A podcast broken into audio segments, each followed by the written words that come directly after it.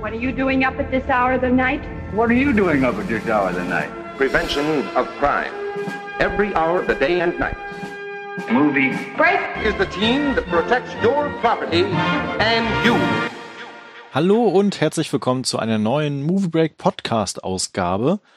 Heute was ganz, ganz Spezielles. Und zwar wollen wir uns heute den Sternenkrieg widmen. Star Wars. Aber nicht einfach insgesamt allen neuen Filmen, beziehungsweise noch den erweiterten Film, sondern wir haben uns gedacht, wir teilen das ein wenig auf und reden heute mal über die ursprüngliche Trilogie, bevor wir dann zu den anderen kommen. Allerdings rede ich nicht die ganze Zeit alleine, sondern ich habe mir natürlich wieder Gäste an meine Seite geholt. Da wäre einmal Stu. Hallo Stu. Ich versuch's. Houdini! und wir haben einmal Dominik. Sehr gut. Ja, das, das war das Highlight des Podcasts. Aber jetzt geht's noch bergab. Genau. genau, wir haben uns gedacht, wir, wir, wir teilen das so ein bisschen auf. Wir sprechen also immer über jeweils äh, drei Filme, jeweils die Trilogien in den jeweiligen Jahrzehnten. Und den Anfang machen wir natürlich ganz klassisch mit Episode 4 bis 6 und äh, würde gleich mal einsteigen, es sei denn, ihr habt noch irgendwas, um euch äh, in den Star Wars Mood zu bringen, außer Geräusche zu machen. Hm, vielleicht sage ich einfach nur mal, möge die Macht mit euch sein. Okay. Was total kreativ ist. Aber jetzt habe ich gesagt. Ja, yeah, das war mega kreativ. Ja, danke. War okay. ganz spontan. Tu es spontan. oder tu es nicht. Es gibt Gut. kein Versuchen. Wir machen das jetzt. Stimmt, wir machen den Podcast einfach. Okay, also ihr merkt schon, wir sind totale Star Wars Nerds. ja, genau. Genau, ich muss gestehen, ich habe sie auch gerade erst äh, wieder geguckt. Ich gucke sie einmal im Jahr und immer zur Weihnachtszeit. Aber vielleicht mhm. stellen wir doch erstmal die Frage, ähm, wann haben wir dann das erste Mal die Urtrilogie beziehungsweise überhaupt Star Wars gesehen? Stu, wie war denn das bei dir? Ja, ähm, ja, Star Wars, äh, wobei damals, als ich es gesehen habe, hieß es noch Krieg der Sterne. Äh, das war auf VHS. Ich glaube, ich war sechs oder sieben Jahre alt, also Anfang der 90er. Und ein Freund meiner Mutter hatte einen Videorekorder mitgeschleppt und halt diese drei Filme. Und ich durfte die halt wirklich nacheinander gucken und durfte sogar am nächsten Tag die Schule schwänzen, weil es eben ein bisschen länger ging. Ähm, und ich weiß noch, dass mich das sehr fasziniert hat. Ähm, insbesondere, wir wollten ja Vielleicht reden wir gleich noch über unsere Lieblingsszenen, dann werde ich das da vielleicht äh, genauer erklären. Aber ich habe es halt damals gesehen, so in einem Rutsch, war total fasziniert. Äh, rückblickend äh, kann man das gar nicht mehr vorstellen, weil ich den wirklich äh, auf so einem kleinen Fernseher geguckt habe. Äh, ich war letztes Mal mit einem Freund im Auto unterwegs und dem sein Navi hat einen größeren Bildschirm gehabt als den Fernseher, den wir da hatten. Also, ähm, aber ja, das war das erste Mal, dass ich mit Star Wars in Berührung kam. Okay. Dominik, wie war das bei dir? Wie war das bei mir? Ich äh, muss dazu sagen, ich bin ja äh, ein Prequel-Kind, ne? Also ich bin mit den Prequels aufgewachsen. Ich weiß noch, dass bevor, als das damals rauskam, dass ich immer dachte, Star Wars und Star Trek seien dasselbe. Also da war ich irgendwie so sechs Jahre alt. Du warst ein dummes Kind, und, oder? äh, ja, bin ich heute auch noch. ähm, und als dann Episode 1 rauskam, äh, hatte ich halt keine Ahnung, was das ist. Dann habe ich den sogar sehen können, weil ich da da sechs Jahre alt war und habe dann aber halt gar nicht gewusst, dass es die anderen Filme noch gibt. Und irgendwann habe ich dann gepeilt, warum es Episode 1 heißt. Das Interessante, ich habe die allerdings relativ spät erst gesehen. Und zwar, ich kann mich noch erinnern, da sind wir in den Urlaub gefahren. Und am Abend vorher ähm, waren wir irgendwie in einer Buchhandlung, äh, ich und mein Bruder mit meinen Eltern, und wir haben uns beide Bücher geholt und ich habe mir Herr der Ringe die Gefährten geholt und er hat sich äh, die Romane zu den alten Star Wars Filmen, äh, glaube ich, geholt in so einem äh, äh, also so, so ein ganz dickes Gesamtbuch, irgendwie als Menge-Exemplar war das, glaube ich. Oder irgendwie, vielleicht war das auch Episode 1, ich weiß nicht mehr. Und ähm, dadurch bin ich eigentlich erst da dran gekommen. Ich habe die Filme eigentlich erst sehr spät gesehen. Ich habe immer vorher die Romane zu den Filmen erst gelesen und war dann insbesondere bei den Prequels sehr schockiert, dass äh, nicht die Hälfte von dem, was im Buch drin war, auch im Film war oder es inszenatorisch halt überhaupt nicht so rübergebracht wurde. Ja, das war so mein Einstieg. Also ich muss auch dazu sagen, ich habe die äh, tatsächlich auch erst alle so auf Pro 7 gesehen. Ich kann mich noch erinnern, mein Bruder hatte die alle immer auf Videokassette aufgenommen und ich glaube, ich habe mir die auch immer heimlich angesehen. Ich weiß es gar nicht mehr. ja, so viel aber schon, dazu. schon sehr fasziniert, dass du quasi von den Büchern zu den Filmen dann gekommen bist. Äh, ja, das ist auch sogar noch ein anderer Weg gewesen. Ich habe äh, in einem früheren Leben habe ich ja äh, unter anderem auch ein YouTube-Projekt gehabt und das ist tatsächlich daraus entstanden, dass ich ursprünglich den Roman zu Episode 1 einlesen wollte, wie so ein Hörbuch und das meinem Bruder schenken wollte. Da hatte ich noch ein etwas besseres Verhältnis zu meinem Bruder. Und dadurch, also ja, ich, ich habe wirklich erst die Bücher gelesen. Und deshalb fühlten sich die Filme dann für mich auch manchmal fast wie Buchverfilmungen an, könnte man sagen. Also zumindest bei den Prequels. Okay. Bei mir war es so, ich habe irgendwann Mitte der 90er, also ich kann mich jetzt nicht genau an diesen Moment erinnern, aber muss ich sie im Fernsehen gesehen haben. Anders hatten wir sie nicht. Wir hatten sie auch nicht auf VHS. Nachher mhm. die Ewok-Filme hatten wir auf VHS. Mhm. Ja, lacht ruhig, lacht ruhig. Ich fand sie damals toll als Kind. ähm, Genau, und äh, da, da war natürlich noch kaum dran zu denken, dass irgendwann noch mal drei weitere Filme kommen werden. Deswegen gab es diese Episodenquatsch auch noch nicht. Es war einfach Krieg der Sterne beziehungsweise Star Wars. Und hm. ich, ich glaube, dass das zusammen mit den äh, Star Trek-Filmen damals so meine Liebe für Science Fiction entfacht hat. Nicht, nicht für Bücher, sondern tatsächlich so für Filme und Serien in diese Welten einzutauchen. Ähm, und ich gucke sie seitdem immer, irgendwie jedes Jahr einmal. Also das ist so, so, so ein Dauerbrenner geworden bei mir. Klingt jetzt irgendwie, als wenn ich sie schon 20, 30, ich habe sie 20, 30 Mal gesehen. Egal, genau. Also ich habe sie wirklich sehr, sehr oft gesehen und äh, genau und ähm, sehr faszinierend. Immer wieder im Fernsehen, allerdings auch auf einem kleinen Bildschirm. Nicht Aber, zu vergleichen ja, mit dem, was ich so heute gucke. Ähm, eine Frage. Ähm, du hast jetzt gesagt, das ist Science Fiction weil für mich ist Star Wars trotz Raumschiffe und Laserstrahlen überhaupt gar nicht Science Fiction. Für mich ist es wirklich so ein ganz, ganz klassisches Märchen. Also mehr im mhm. Fantasy-Bereich mhm. angesiedelt. Ja, es ist eher so Science Fantasy, könnte man sagen, weil klassische Science Fiction, wenn man jetzt so denkt an Star Trek, da ist es, geht es ja auch so um die Technik oder irgendwelche neue Technologie oder halt auch fremde Welten bereisen. Darum geht es natürlich bei Star Wars auch, aber bei Star Wars steht natürlich auch immer so dieser Abenteueraspekt im Vordergrund. Es wird ja zum Beispiel auch eigentlich nie erzählt, wie das eigentlich alles funktioniert in Star Wars also die die Raumschiffe wie wie oder äh, Hyperraum wie das wie das alles funktioniert das wird einfach so so hingenommen und äh, gerade wenn du die Episode 7 anguckst äh, äh Episode 7 ja obwohl es ja eigentlich dasselbe wie Episode 4 aber dazu kommen wir dann im dritten Podcast. Ähm, wenn du die Episode 4 ansiehst das das ist wirklich ein klassisches Märchen Du hast den, du hast den Bauernjungen, du hast die Prinzessin, du hast den Zauberer, Schrägstrich äh, äh, Jedi, du hast den Bösewicht, du hast die Sidekicks. Das ist eigentlich alles da. Es ist ein klassisches Märchen. Also, also ich verurteile jetzt nicht, dass wenn, wenn, man, wenn man sagt, Star Wars ist Science Fiction, äh, nur für mhm. mich halt. Also wenn ich an Science Fiction denke, denke ich nicht an Star Wars tatsächlich. Da denke ich halt eher ja, an, Trek. an sowas wie Star Trek, wie du schon gesagt hast. Ja. Ne? Ja. Äh, aber bei Fantasy ist wirklich so halt äh, Star Wars und Herr der Ringe und auch Harry Potter so ein bisschen mit drin. Ja. Also meine Definition von Science Fiction ist, sobald ein Raumschiff rumfliegt, ist Science Fiction. Punkt. äh, nee, ich, äh, also ich weiß auf jeden Fall, was sie meint. Und äh, da können wir ja direkt mal so ein bisschen drüber reden, welche Einflüsse tatsächlich Star Wars hatte, weil das ist ja nicht, was George Lucas irgendwie sich ausgedacht hat im Traum, dass er morgens aufgestanden ist und gesagt hat, so, ah, der Luke, ne? Und dessen Vater, da erzähle ich mal eine Geschichte. Äh, sondern da waren ja ganz, ganz viele auch äh, popkulturelle Einflüsse aus der damaligen Zeit und davor aus den Jahrzehnten, auch vom Film und Fernsehen etc., äh, die mhm. da ja mit eingeflossen sind. Was, was wisst ihr denn alles so, was da so mit reingeflossen ist? Also zum einen ist es natürlich so die, diese ganz, ganz, ganz, ganz klassische Heldengeschichte, ja, auch mit diesem, dem, mit dem Meister, äh, der ihn dann ausbildet und äh, dass er dann halt, also Luke in dem Fall, auf eigenen Füßen stehen muss. Äh, dann gibt's ganz deutliche Anleihen des alten Samurai-Films. Also es gibt mhm. diesen, wie heißt der, im Spinnwebenwald oder so ähnlich. Äh, Schloss im Spinnwebenwald. Ja. ja, der genau. halt im Prinzip, äh, ja, es ist halt Star Wars mit Samurais, wenn man ehrlich ist.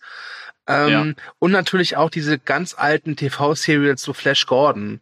Da hat mhm. sich ja äh, Lukas unter anderem dieses ähm, ja, die Kniff äh, hergeholt, dass er den Film halt mit so einem Scrolltext anfängt und da halt also ganz viele Sachen schon vorab erklärt und sich ja somit schon so ein bisschen, sag ich mal, Raum äh, äh, frei macht, äh, weil er halt da ganz viele Sachen äh, weg, also schon mal abhaken kann, die er sonst erst noch mühselig erklären müsste oder zeigen müsste. Ne?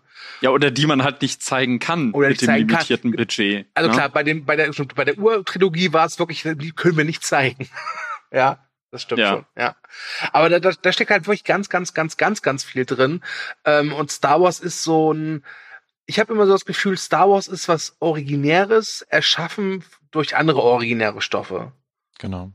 Ja. Was ich mir immer vorgestellt habe, in das Jahr 1977 zurückreisen zu können, als Mhm. Krieg der Sterne in die Kinos kam und quasi nicht wissen, was das ist und was es, was dann kommt. Und ihr müsst euch mal überlegen, was da so für Filme im Kino lief damals, beziehungsweise wie die 70er auch Blo Blockbuster-Kino gab's gar nicht. Das war keine, keine Definition, sowas existierte nicht, ne? Wobei man sagen muss, Und- der weiße Hai hat's hier schon vorgemacht so ein bisschen. Also das war so der Startschuss. Aber äh, du hast recht, es war noch nicht das Zeitalter der Blockbuster. Genau. Und, dann den, den Begriff Blockbuster hat doch Star Wars auch geprägt, oder? Oder war das schon der weiße Hai? so ein fließender Übergang gewesen, ne? Also das, aber was, was ich meine ist, Mhm. ihr sitzt im Kino, ähm, Ja. der Saal wird dunkel, ihr habt richtig gutes Popcorn in der Hand, ne? Und dann kommt halt diese, dieser Anfang. Das, das, Oh das gab es halt nicht. Das, das existiert vorher nicht, ne? Und dieses Gefühl, glaube ich, einfach dieses, das zu sehen, das muss die Leute weggehauen haben.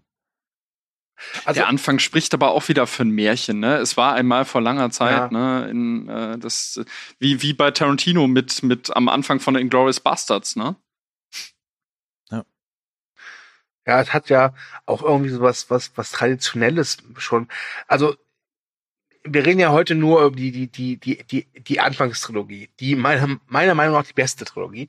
Ähm, Mhm. aber selbst bei den neuen Filmen ist es so, du gehst ins Kino, ja, äh, der Film fängt an, okay, mittlerweile gibt's nicht mehr die Fox-Fanfare, was schade ist, weil die, die Ja. gehört schon dazu, ja.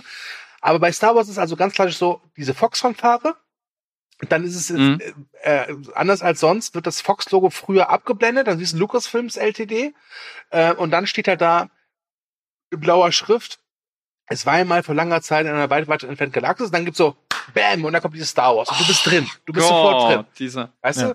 Ähm, dieser Moment, Das ist- wie das gewesen und- sein muss im Kino und damals. egal Ja, ja, wie das meine ich. und genau. egal Ja. wie, egal wie ich, wie kritisch ich bin oder wie, egal mit welcher Einstellung ich ins Kino gehe oder mir einen Film oder äh, angucke im, auf, im, ja, im Stream oder auf DVD, sobald ich dieses, dieses Star Wars Logo wirklich da so wumm, bin ich halt einfach, dann weiß ich, da, da switcht bei mir so ein Schalter um. Ja. ist ganz komisch. Und, und ich meine, wir hatten halt 68 mit 2001 The Space Odyssey, Odyssey quasi schon so ein, so ein, so ein Werk, was so visuell sehr atemberaubend war. Ja. Ne? Ähm, aber das hat einfach nochmal eine neue Messlatte gesetzt gehabt. Ne? Also gerade dieser Beginn schon, wo dieser Sternzerstörer durch das Bild kommt und auch später mit dem Todesstern, mit dem Angriff und sonstiges. Ähm, also das war einfach eine Zäsur im Kino. Es hat was Neues gestartet damals. Wobei man da sagen muss, dass Lukas, äh, wo du jetzt 2001 als Referenz bringst, da hat er ja offensichtlich auch geklaut. Ne? Also dieser äh, Shot, wo diese Raumkapsel mit den beiden Droiden auf Tatooine fällt oder, oder halt durch den Raum schwebt, das ist nahezu eins zu eins aus äh, 2001. Ja, klar. Ne? Das Ähm, war Da vielleicht direkt, wenn wir jetzt eh schon beim Anfang sind, ne? Also ähm, Mhm. klar die Schrift und dann auch irgendwie so dieses pompöse, die Inszenierung dann. Aber was macht denn die Star Wars Filme noch aus? Gerade zum Anfang. Ähm, ich weiß es, ich weiß es, ich weiß Ja. es. Ähm, ähm, ähm, ja, die Schriftart. Nein, äh, die Musik. Genau. Die Musik Die natürlich. Musik. die Musik. Genau. Die Musik. Könnt ihr euch was anderes vorstellen als die Musik von John Williams? Ähm, Nein. Also, Nein. äh, äh, John Williams äh, ist einfach äh, der, ich würde sagen, einer der, nee, der wichtigste Hollywood-Komponist aller Zeiten. Äh, da lege ich mich jetzt einfach mal fest. Ähm, und sein Star Wars ist einfach, weiß ich, das ist das Magnus Opum. Also ähm, die, die, die Fanfare, diese, dieser Imperial March, das ist, das ist großartig. Und vor allem, das ist ja auch so ein dieser Scores, ähm, die sind so bekannt, dass selbst Leute das kennen, ob die noch nie Star Wars gehört haben. Mm, Und- oder gesehen haben. und du also ne? ja, Das- ja. was was Johnny Johnny Williams wirklich schafft, ist, der schafft es, die Melodien in den Kopf zu pflanzen, die es da irgendwie in deine Synapsen so reinfräsen und da bleiben. Ähm, bei Harry Potter, Indiana Jones, Kevin, Kevin allein zu Hause. Wahnsinn. Ja, äh, und noch so Wahnsinn. viel E.T., äh, Indiana, ach, Unmengen, der weiße Hai. Jaws. Ja, das, Ja, das, das kann der Mann eigentlich. Also, was ist eigentlich, das kann er auf jeden Fall. Ähm, ich muss gestehen, jetzt in den letzten Jahren hat er jetzt nicht so Sachen abgeliefert, die mich jetzt überzeugt haben. Aber ich bin auch nicht so der, klassische Soundtrack-Guy, da ist mehr der Kollege Dominik äh, für verantwortlich. Aber bei Star Wars, ich meine, was machen wir uns da vor? Äh, du musst nur die ersten vier Takte anspielen und ich glaube, wir alle drei müssen dann automatisch mit weiter mitsummen. Ne? Ja, klar. Und ich finde, äh, sie passen halt immer jeweils, also die Stücke jeweils zu der, zu der Szenerie, zu den Charakteren und vor allen Dingen auch zu der Stimmung. Und Ja, äh, vielleicht einfach da mal die Frage auch aufzumachen, woher kommt denn eigentlich die, die Faszination? Warum ist Star Wars das geworden, was es ist? Was denkt ihr? Boah, das ist schwer Vielleicht- zu beantworten. Vielleicht liegt es einfach daran, äh, als Star Wars rausgekommen ist, war ja so das Ende dieses New Hollywood Kinos. Das waren ja wirklich große Sachen, die da gekommen sind, aber auch sehr schwere Sachen. Und ich glaube, Mhm. Star Wars war halt wieder so eine, ich würde sagen, erzählerisch vielleicht sowas wie eine Art Rückbesinnung. Einfach so dieses äh, ganz klassische Held, Prinzessin, Bösewicht. Ja. Mm, So, äh, so eine, eine kleine Minderheit, die Rebellen, die sich gegen die, die das große Imperium auflehnen. Und dazu halt eben auch so was Verträumtes. Du hattest die Macht, du hattest halt äh, Schwerter aus Licht, was ja auch total Mhm. absurd eigentlich ist. Ähm, vielleicht war es einfach die richtige Zeit. Vielleicht hat das Publikum gesagt so, Leute, ganz ehrlich, äh, Bonnie und Clyde und Heaven's Gate und wie sie alle heißen oder Taxi Driver, tolle Filme. Aber irgendwie hätten wir jetzt im Sommer 77 irgendwie mal Bock auf was Leichtes. Vielleicht liegt's daran. es, es ist purer Eskapismus, würde ich einfach sagen. Und ähm, man muss natürlich auch bedenken, was das für eine Zeit war. Ne? Also auch Vietnamkrieg und so. Äh, und da war das, da, äh, wenn man jetzt sich zum Beispiel erinnert, äh, jetzt kurz mal so den Bogen geschlagen. Äh, der erste Herr der Ringe, wann kam der raus? Ende 2001. Ja. Ja. Und was war kurz zuvor? Der 11. September. Ne? Und äh, sie haben ja unter anderem, weiß ich nicht, hier Enya äh, hat ja damals den, den Song gesungen für äh, äh, Fellowship of the Ring damals und die haben sie in erster Linie genommen, weil die auch, glaube ich, irgendwie zum 11. September irgendwie auch so einen Song aufgenommen hatte, wenn ich mich jetzt erinnere. Also versteht ihr, was ich meine? Ne? Das ist eben so diese Realitätsflucht vor dem, äh, ja, vor der absolut grausamen äh, äh, Gegenwart ist dann auch. Also eigentlich der pure Eskapismus. Eskapistischer geht's eigentlich gar Das nicht. hast du ja heutzutage eigentlich auch. Wenn du guckst, was, was erfolgreich ist, äh, das, ist, das sind meistens halt wirklich eskapistische Filme. Ne? Ja, siehe Marvel. Ne? Das, äh, aber Star Wars ist eben, also man, man muss ja sagen, die Konflikte, die halt in Star Wars drin sind, und das, das ist halt so dieser Märchenaspekt, das ist halt komplett zeitlos. Das Genau. sind so archaische Konflikte, die es jederzeit geben könnte. Und es ist, ja, es ist, man kann es nur mal sagen, es ist, also deshalb ist es nach meiner Definition auch keine Science Fiction. Es ist Märchen im Science Fiction gewandt aber nicht direkte Science Fiction, weil es sich nie wirklich mit solchen Themen beschäftigt, jetzt wie zum Beispiel in Star Trek, was ja schon wirklich ins Philosophische teilweise geht. Und ich glaube, ähm, es ist auch leicht verständlich, ne? Also du Ja, hast halt die ja. Rebellengruppe, du hast das Imperium, ne? Also das Gut und Böse Schema ist auch gut verteilt. Ich finde es natürlich auch gut, dass sich das jetzt aufdröselt und es gibt ja auch ganz, ganz viele, da sprechen wir gar nicht drüber, äh, Comics, Bücher etc. Ja, pp, ne? Also da ist- gibt's ja tonnenweise Material, wo es auch sehr ins Philosophische geht in dieser, in dieser, Ja, dieser natürlich. aber diese Filme sind halt sehr, sehr einfach strukturiert, sehr klassisch aufgebaut, ne? Sondern so eine, so eine Heldengeschichte, die halt über diese drei Filme auch erzählt und abgeschlossen wird. Und ich glaube, das funktioniert einfach sehr, sehr gut heute noch, weil du dich auch mit diesen Charakteren immer noch hervorragend identifizieren kannst. Ne? Dieser, dieser Kampf gegen, Mhm. gegen das Böse, das, gegen das Große. Ne? Das ist einfach, ja, es ist zeitlos, Dominik, ja. Wobei das im ersten Star Wars wirklich, also ich, ich mag den ersten Krieg der Sterne sehr gerne und der ist halt der Grundstein, aber ich muss zugeben, dass der mir auf Plot-Ebene, der ist halt noch sehr rudimentär. Ne? Mhm. Und da merkt man auch, gewisse Sachen wurden im Hintergrund dazu erfunden. Vor allem, was jetzt interessant ist, wenn man sich dann jetzt äh, vor dem Hintergrund der neuen Trilogie auch mal jetzt die alte noch mal ansieht, man muss sich einfach mal wirklich, also grundsätzlich müssen sich meines Erachtens die Leute mal davon verabschieden, dass alles immer so vorausgeplant ist. Das merkst du nämlich bei den alten Star Wars Filmen auch. Ich sage nur Luke und Leia oder äh, weiß ich nicht, also dass das mit Vader von Anfang an so geplant war, das glaube ich auch nicht. Äh, für, die, für die Niederländer war es übrigens keine Überraschung, weil Vader heißt Vater bei denen. Stimmt. Habe ich auch mal gelesen, ja. Ja, gab's so bei Austin Powers 3, ne? Nevada. Ja.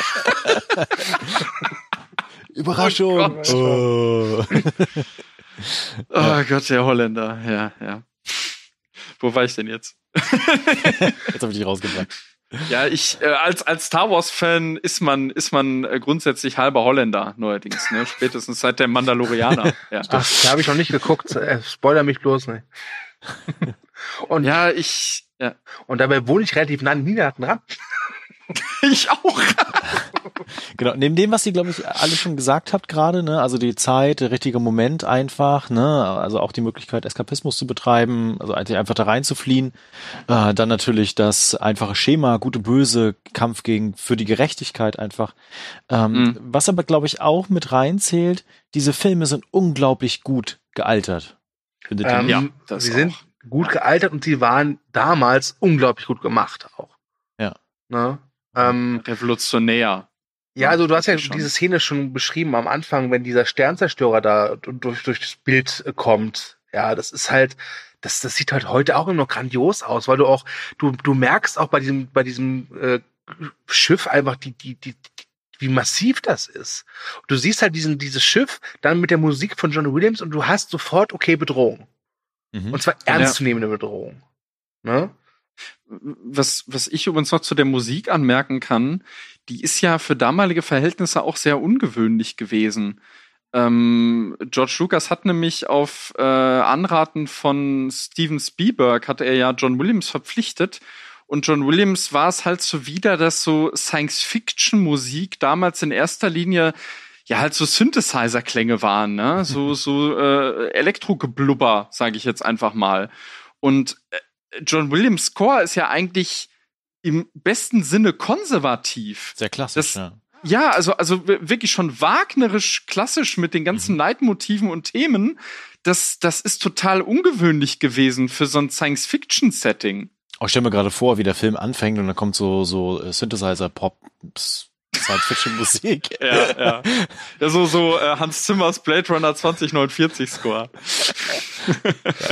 Wobei man ja sagen muss, äh, ich glaube, die, ähm, der wahre, der größte Song oder das größte Thema, was John Williams bei Star Wars hier geschrieben hat, ist ja eh das von der Cantina-Band, oder?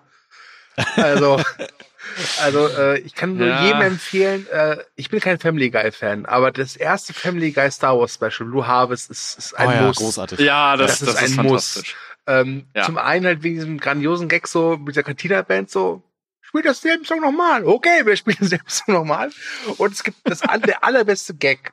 Äh, kleiner, also kleiner Spoiler zu Blue Harvest, aber ihr werdet wahrscheinlich eh schon alle geguckt haben. Ähm, ein, ein Raumschiff stürzt ab und er schlägt John Williams. ja, ja. Stimmt. Und dann ja, muss Danny Elfman einspringen. Ich, muss das, ich muss das auch mal wieder gucken. Ja. Man könnte ja eigentlich die ursprüngliche Trilogie gucken, dann guckt man Blue Harvest und danach noch Spaceballs. Dann hat man, glaube ich, so einen runden, so ein rundes Ding. Ja, Übrigens, äh, kleiner, kleiner Fun Fact.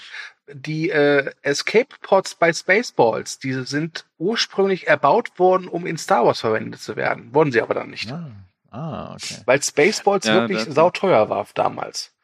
Ja, der hat den ja auch ordentlich unter die Arme gegriffen, ja. Äh, George Lucas, ne? Der hat den irgendwie, also auch hier die Lichtschwert-Sounds und so, das hat er den alles zur Verfügung gestellt, weil er es äh, großartig fand, wie sie ihn verulten. Ja.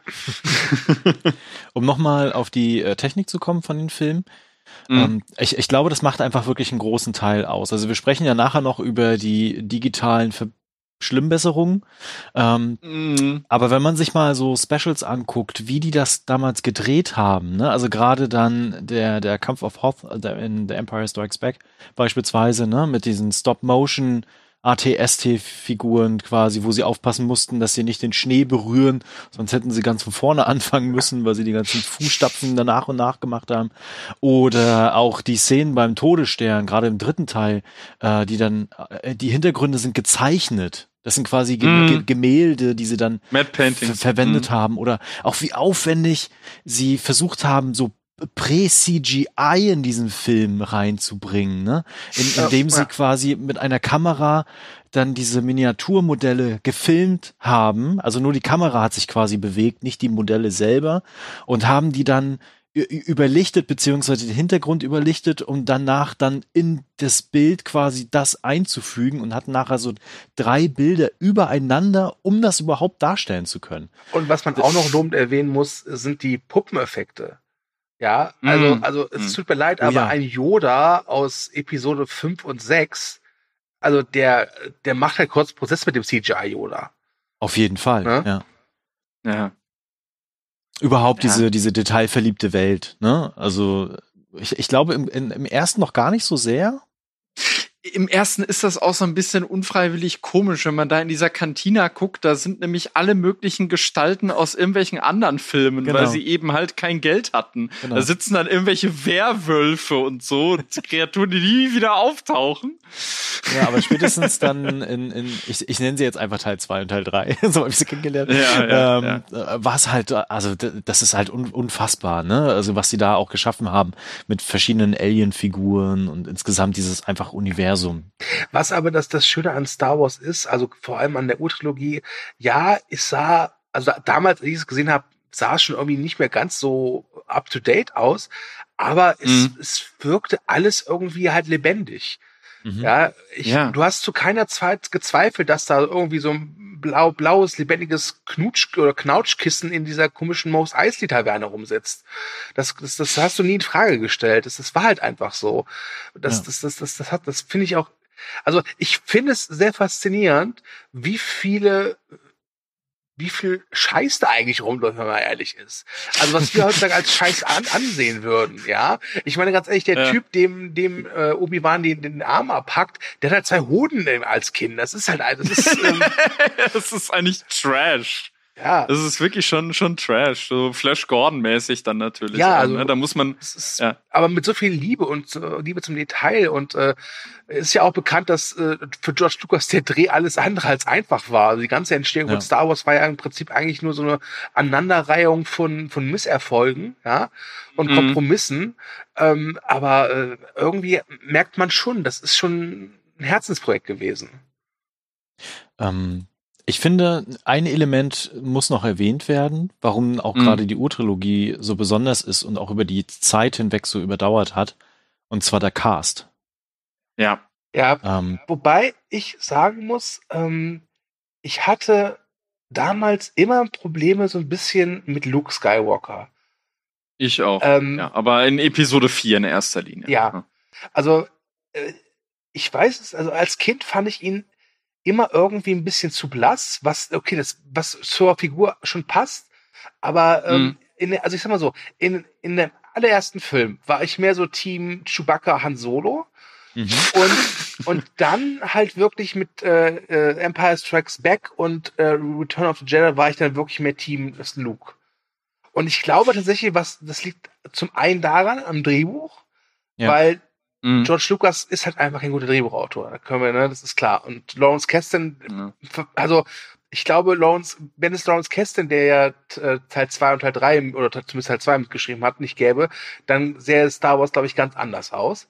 Ähm, ich glaube aber auch, es liegt daran, dass äh, Mark Hamill ein bisschen dazugelernt hat. Ja.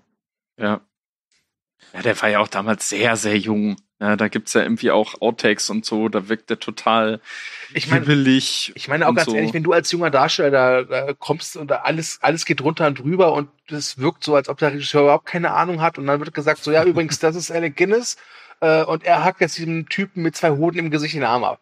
Also das ist, Ja. ähm, wobei, wobei Alec Guinness ein schönes Stichwort ist, weil er hat ja eigentlich nie einen Scheiß um den Film gegeben. Also der hat ja, ursprünglich hat er nur zugesagt, weil George Lucas ja vorher diesen American Graffiti gemacht hatte, wo ja auch schon ähm, äh, Harrison Ford mit am Start war. Und äh, dann, also da war er von beeindruckt und es ist ja heute offenes Geheimnis, dass Alec Guinness Star Wars nie wirklich gemocht hat. Er hat es für Trash gehalten. Es soll auch, also das ist bis heute nicht offiziell bestätigt und Lukas hat es so oft verdreht, dass man jetzt gar nicht mehr weiß, was man glauben soll, aber ähm, es soll seine Idee gewesen sein, Obi-Wan zu töten, um halt seine Arbeit am Film zu verkürzen. ich habe mal gelesen, dass, dass es äh, äh, Alec Guinness Frau gewesen sei, die ihm gesagt mhm. hat, äh, mach das mal, weil Alec Guinness wohl ein, äh, schon neugierig war auf die modernen, also damals modernen äh, Filmeffekte, die so zum Einsatz gekommen sind. Äh, ob das ah, stimmt, ja. weiß ich jetzt nicht. Aber ja, dass Alec Guinness kein Star Wars-Fan so Lebzeiten war, äh, ist, ist, ist, ist kein Geheimnis, das stimmt schon. Wobei ich sagen muss, ähm, äh, für mich ist halt Alec Guinness ist Obi-Wan. Also nichts gegen yes. Hugh McGregor, aber ähm, ja äh, Alec Guinness ist halt, äh, der, der hat auch diese Ausstrahlung dafür. Ja, der aber was mal ab, bis Ian auch so alt ist, dann, dann kann er das auch mal. Du, ich habe nichts gegen Hugh McGregor als Obi-Wan, nicht falsch verstehen, aber äh, meine Nummer 1 Pick ist halt immer noch der, der, der Ur-Obi-Wan. Ja. Aber Ewan McGregor channelt ihn dann irgendwann auch sehr, zum Beispiel in Episode 3. Na, also man merkt, das ist sein Vorbild ab einem ja, bestimmten auf jeden Punkt. Fall. Ich fand's ja toll, dass äh, Peter Cushing dabei war als äh, Bösewicht. Als ja. Moff Tarkin, das war einfach, das war cool. Geil gecastet halt, ja. Der ja oft immer vergessen wird, ne? Ja, tatsächlich.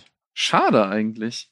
Na, das, äh, ich meine, er ist ja durchaus, also sonst hätten sie ihn bestimmt nicht für Rock One zurückgeholt, ne? Weil äh, Peter Cushing hat ja, also auch wenn man äh, selbst in der Clone Wars Serie, da taucht ja der junge Tarkin auf und selbst dem haben sie so die Gesichtszüge von Peter Cushing verpasst, mhm. weil er halt ein extrem markantes Aussehen ja. hatte. Ja. Ne? Wobei, was die Darsteller angeht, ich glaube, die ärmste Sau ist, glaube ich, David Prose. Also, ja. ähm, äh, zu Han Solo werden wir schon gleich noch ein bisschen mehr sagen, deswegen spare ich mir das. Carrie Fisher hat ihre Rolle auch gut gemacht, obwohl sie, glaube ich, die ganze Zeit auf Koks war. ähm, aber David mhm. Prose, der halt eben Darth Vader gespielt hat, das war halt echt eine arme Sau, weil äh, seine Stimme wurde nicht benutzt, was ganz gut ist, wenn man die Originalaufnahmen hört. Ja. Und ja, dann halt ja. zum Schluss, wenn er den Helm abnimmt, haben sie dann auch einen Darsteller genommen. Und das ist, es tut mir echt leid für den armen Kerl. Es gibt so eine Doku, die heißt I'm Your Father, die gab es mal auf Netflix. Ob sie noch da ist, weiß ich nicht, müsste mal gucken. Ähm, da geht mhm. der, der Sohn von David Prose halt sei so die Lebensgeschichte seines Vaters nach. Und da wird auch echt deutlich, dass der auch sehr gelitten hat. Ne? Weil ähm, er halt eigentlich nur dafür da ist, halt einfach äh, in dieser schwarzen Rüstung rumzustehen und mal eben die Hände zu heben oder so. Ja. Ah. Das um, ähm, ist, äh, ist dann eher James Earl Jones, ne? Ja. So ikonisch. Ja. Und wen man auch nicht vergessen sollte, ist der Imperator. Ja. Ja, wobei, ähm, ich habe, ich, ich höre jetzt, ich glaube, bin der Einzige von uns, der noch die in Anführungszeichen Originalfassung gesehen hat. Wobei ich mal gehört habe, dass schon auf VHS damals in den 90ern schon da irgendwie Sachen verändert worden sind. Und ähm, mm, mm. bei meiner, als, als ich das erste Mal geguckt habe, da war der Imperator ein dürrer Mann mit einer schwarzen Kapuze, der so ein Gummiauge hatte. Mhm, genau, das war die ursprüngliche Version. Genau, ja. übrigens von einer Frau gespielt und dann von einem Mann synchronisiert. Ähm, mm, genau, genau. Ja, und ja. Äh, was mich interessieren würde, ich habe den Imperator erst wirklich so ab Brücke die Ritter so richtig wahrgenommen. Vorher war für mich ja. der Nummer eins Schurke einfach Darth Vader. Mhm. Obwohl es eigentlich früh betont wird, dass er eigentlich die Nummer zwei ist. Genau. Also ja? es wird immer mal irgendwie durch, also so, so erwähnt, sag ich mal, ne? Und dann hast mhm. du halt mhm. einmal diese Übertragung dann, die in das Imperium schlägt zurück ist, wo es dann klar ist, dass er einen Meister hat, ne? Mhm. Und äh, in die Rückkehr der Jedi-Ritter, da hat er natürlich seinen Auftritt, ne? Und da ja. wird er dann auch gespielt von äh, Ian McDermott. Äh, Was du auch nicht fassen kannst, dass es immer derselbe Schauspieler ist. Ja, alle Filme ich mein, durch, bis heute. Ich meine, wie, wie alt war denn Ian McDermott in dieser Rolle und was haben sie ihm denn bitte? Ich meine ganz ehrlich, der ist doch steinalt in Episode äh, 6. Ja. Also Chapeau, wirklich. Ich, ich muss auch sagen, also ich, ich finde den, find den großartig. Vor allem, was interessant ist, ähm, also ursprünglich ich kann das sagen, Ian ja. McDermott ist Jahrgang 44. Ja. Ja, gut, dann war Ja, aber so alt war er dann dann. Der war Mitte ne? 40 als, äh, Ja. also nicht mal. Was war denn das für ein Make-up? Ich meine, der sieht da wirklich aus wie, wie sonst was. Ne? Und dann wiederum in den Prequels ganz anders. Also, ja, gut. Ähm, nee, was aber noch sagen wollte zu Ian McDermott, äh, ursprünglich sollte der sogar, äh, das habe ich jetzt irgendwie in einem Video gehört, äh, wusste ich auch noch nicht, der sollte ursprünglich ähnlich wie Darth Vader übersynchronisiert werden eigentlich. Und dann haben sie zu Ian McDermott gesagt, weißt du was, versuch es und wenn du es wenn du es äh, schaffst mit deiner Stimme, dann ähm, dann müssen wir nicht nicht überdubben. Also es sollte wirklich genau wie bei Vader sein, ne? um den halt irgendwie eine, eine gewisse Tragweite vielleicht auch zu geben. Und Ian McDermott hat es halt so gut gemacht, dass es halt auch wirklich so so ikonisch ist seine Sprechweise, ne? Also auch wenn es in den Prequels wirklich schon so äh, äh, leicht in die Selbstparodie geht, ne? also dieses so Do it. Kill him.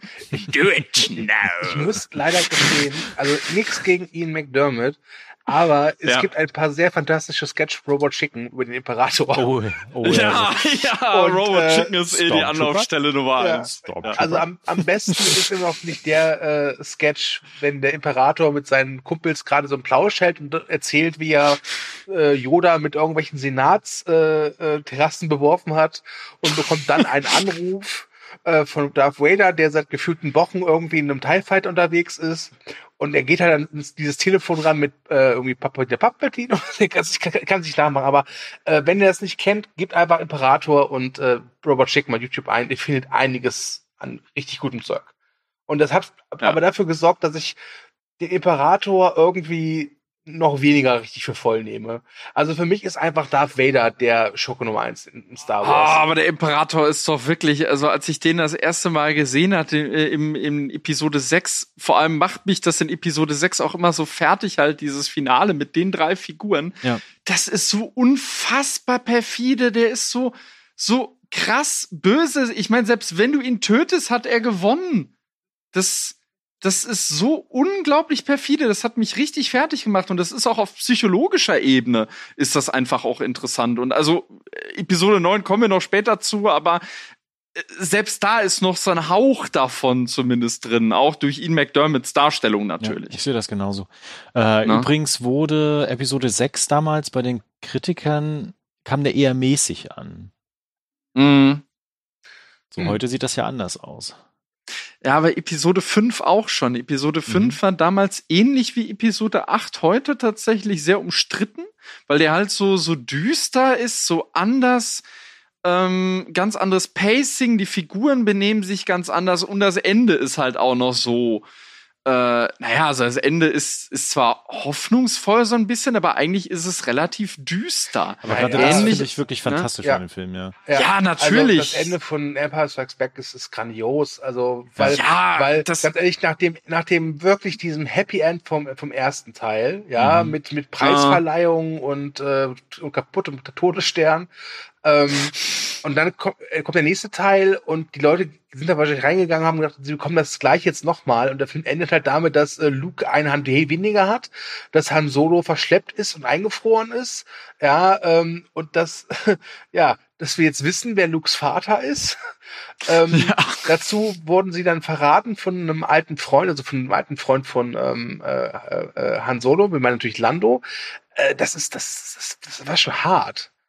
Übrigens kennt ihr die Ja. Simpsons-Folge, wo Homer aus dem Kino geht und dann äh, Ja. recht große allen erzählt, was passiert ist. Wobei, Wie, das ist. Vater? Wobei, das muss man ja, Ja, sagen, ja. also wir haben uns im Vorfeld dazu entschieden, jetzt bei dieser Ausgabe keine Spoilerwarnung zu, äh, rauszuhauen, weil es ist, Ach also, Gott, ja. meine Mutter weiß, dass äh, Darth Vader Lukes Vater ist und die hasst Star Wars und hat, glaube ich, noch nie einen ganzen Teil davon gesehen.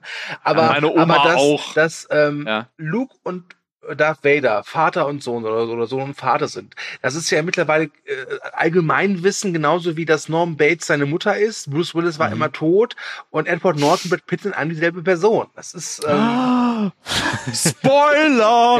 ja, Ja, für einen 20 Jahre alten Film oder 30 Jahre Ja, ja, deswegen. ne? Ja, äh, ja man, man muss halt auch sagen, also die Szene ist halt, ist das, ist das eigentlich der, also, also für mich ist das einer der größten Twists der Filmgeschichte eigentlich. Aber ich kann da wieder sagen, ich, ich hab's wieder nur in den Romanen halt mitgekriegt. und das hat mich, das hat mich so weggehauen. Vor allem, das, das ist so bizarr. Ich war dann wirklich am überlegen, so ist der, also das Interessante ist ja, dass du Vader in Episode 4 eigentlich wirklich als Maschine wahrnimmst, als Cyborg. Mhm. Und dann denkst du dir so, äh, wie kann der jetzt ein Kind gezeugt haben oder so. Und ich habe mich, ich habe mich auch schon gefragt in Episode 4, wie kann er eigentlich die Macht benutzen, wenn er eigentlich eine Maschine ist? Also ich weiß noch, als Na? ich das gesehen habe, ich habe die ja wirklich in einer Reihe geguckt, an einem Tag oder an einem Abend. Und mhm. ich habe das nicht gerafft. Wie kann der denn der Vater sein? Die sehen, ja, die sehen ja. sich doch noch nicht mal ähnlich. Weißt du, so Motto. Ja, du siehst ja nichts mal von. Ja? Ich meine, ich war da sechs oder sieben Jahre alt und, und ähm, sehr dumm. Aber äh, und, und von der Liebe wusste ich nicht viel, ja. Ähm, das, ja. Ich weiß auch, das hat mich komplett überfordert. Also dieser, dieser, dieser, dieser, dieser Reveal, dass, dass, dass, der, dass der Bösewicht der, der, der Held, also der Vater des Helden ist, das war irgendwie zweitrangig. Ich habe mir mehr gedacht, auch so, wie kann der das? Das geht dann wie was? ja, ja, so rein biologisch schon, ne? Ja. Ähm, aber jetzt, jetzt sind wir ja schon quasi mittendrin bei den Filmen auch. Und äh, also ich glaube, wir können nicht über alles reden. Ähm, deswegen Nein. strukturiere ich das jetzt einfach mal ein bisschen. Mhm. Ähm, was sind denn eure drei Lieblingsszenen aus den drei Filmen? Ähm, machen wir es abwechselnd, jeder eine? Äh, ja. Mhm. Okay, dann fange ich mal an. Ähm, bei mir ist es wirklich im allerersten Teil, weil das hat mich so fasziniert mich immer noch, ist, wenn du dieses Raumschiff siehst, den Inneren, und diese, diese Wände sind komplett weiß. Und ich weiß noch, als Kind äh, dachte ich mir, okay, ja, klar, weiß, ne, okay, das sind die Guten. Und dann kommen die Stormtrooper rein, die sind auch weiß. Und dann dachte ich so, okay, ändern die jetzt das Schiff der Bösen oder haben die Bösen dann. Das habe ich als Kind nicht gerafft. Und das, diese ganze Überlegung wurde dann Akt Akta gelegt, als dann das erste Mal Darth Vader auftaucht. Wenn er wirklich dieser schwarze Riese mit diesem langen Käbe und dann diesem, diesem Atemgeräusch einmal diese, diese weißen Gänge entlang geht, äh, das, das hat mich total mhm. fasziniert als Kind. Ich hatte, also ich habe damals schon Filme geguckt, auch Filme, die nicht für mein Alter geeignet war, was mir wirklich die ein oder andere schlaflose Nacht eingebracht hatte, weil ich ein sehr ängstliches Kind war. Aber aus irgendeinem Grund hatte ich zwar Schiss vor Darth Vader, aber ich fand ihn auch gleichzeitig faszinierend. und ich weiß noch, dass ich ähm, nach der, oder während, ich weiß nicht, nach oder während des Films mal auf dem Klo war und unser Klo war halt eben weiß gekachelt. Und ich dachte, das sieht hier so ein bisschen aus, so ein bisschen aus wie in diesem Raumschiff von dieser Prinzessin, mit diesen komischen Steckenfrisuren. und dann dachte ich mir so, boah, stell mal vor, Darth Vader kommt rein. Und normalerweise hätte ich eigentlich äh, tierischen Schiss haben müssen, aber ich dachte so, das wäre cool. Also, es ist total, eigentlich total Banane, aber das ist so einer der Star Wars Momente, den ich halt so ganz tief in meinem Herzen trage, auch wenn im Prinzip nicht viel hm. passiert. Aber das passend passend dazu übrigens, mein Sohn ist äh, großer Star Wars Fan. Ich weiß gar nicht warum, ähm, aber auf jeden Fall, auf jeden Fall liebt er das Imperium, liebt das Vader und spielt hauptsächlich mit Stormtroopern, die immer gewinnen. Obwohl die eigentlich nie treffen in den Filmen. Das ist sehr witzig. Da, äh, da fällt mir auch noch ein, das finde ich so interessant, dass dieser Moment für dich so ikonografisch ist, du, weil, äh, wenn ihr jetzt mal überlegt, weil, also klar, alle kommen immer Darth Vader Imperial March, ne? Aber den gibt es ja in Episode 4 tatsächlich noch gar nicht. Nee, den gibt's noch nicht. Also auch als Vader da reinkommt, das erste Mal sein allererster Auftritt äh, ist natürlich mega ikonisch, aber da hat er noch dieses Todesstern-Thema unter anderem. Ja, du das Den das, Imperial March, den gibt's erst in Episode 5. Ja, ja das, das war mir als Sechsjähriger ehrlich gesagt scheißegal. Ähm, ähm, ähm, ich meine, das geht ja noch weiter. Ich meine, dann, dann hat er ja diesen Typen ja. da an der Gurgel und dann spricht er das erste Mal und äh, ja. Da ist so, uh, das klingt jetzt aber irgendwie nicht so nett. Und dann tötet er den Mann auch noch, weißt du? Das ist so, ah, das, also. Die deutsche Stimme von also Die Szene hat mir Robert Chicken kaputt gemacht, muss ich Ach, du meinst mit, äh, bring deine Tochter mit zur Arbeit Tag? Ja, ist großartig. ja, ja. Guckt euch Robert Chicken Star Wars an. Ähm, ja, also, ja, also wie gesagt, ich weiß, dass es im ersten Teil zigfach bessere Szenen gibt, aber für mich persönlich ist das einfach so eine, äh, die dann einfach, da ist so zu viel nostalgisches Gewicht liegt da drauf. Mhm. Ne? Und äh, ja, dann wäre das meine erste Szene gewesen und dann gebe ich mal am Dominik, Dominik weiter. Och Gott. Äh, ja, ich glaube, wir hacken das jetzt einfach wirklich so in drei Stückchen, also für jeden Teil so eine Szene. Und bei mir wäre es äh, fast die auch, der erste Auftritt von Darth Vader, aber ich glaube, die ganze, die ganze Öffnungsszene. Also wirklich von John Williams Fanfare äh, bis, bis zum ersten Auftritt von Luke Skywalker, weil ich muss sagen, ich mag auch die Szenen zwischen den beiden Druiden unheimlich gerne. Also ich finde das jedes Mal so geil, wenn, wenn die da irgendwie auf diesen, äh, auf, auf, auf Tatooine da stranden und dann sich halt nicht einigen können, in welche Richtung sie jetzt gehen. Und dann, äh, weiß ich nicht, hier äh, C3PO, ja, du kleiner Schmierölklumpen, dann hau noch ab, ne? In ein, zwei Tagen wirst du schon sehen, da funktionierst du nicht mehr richtig. Und dann auch so geil von wegen so, nee, da will ich nicht lang, da liegen mir zu viele Steine. Hier läuft es sich viel leichter. Das finde ich, ich, ich, ich finde das so herrlich. Vor allem, also man muss wirklich mal darauf achten, der Anfang des Films sind ja wirklich nur diese beiden Figuren. Es ist ja auch so, dass ja? das, äh, ich glaube, C3PO den ersten Satz hatte und den ja, letzten ja. Satz in, äh, in äh, Episode 3, ne? Mhm. Stimmt.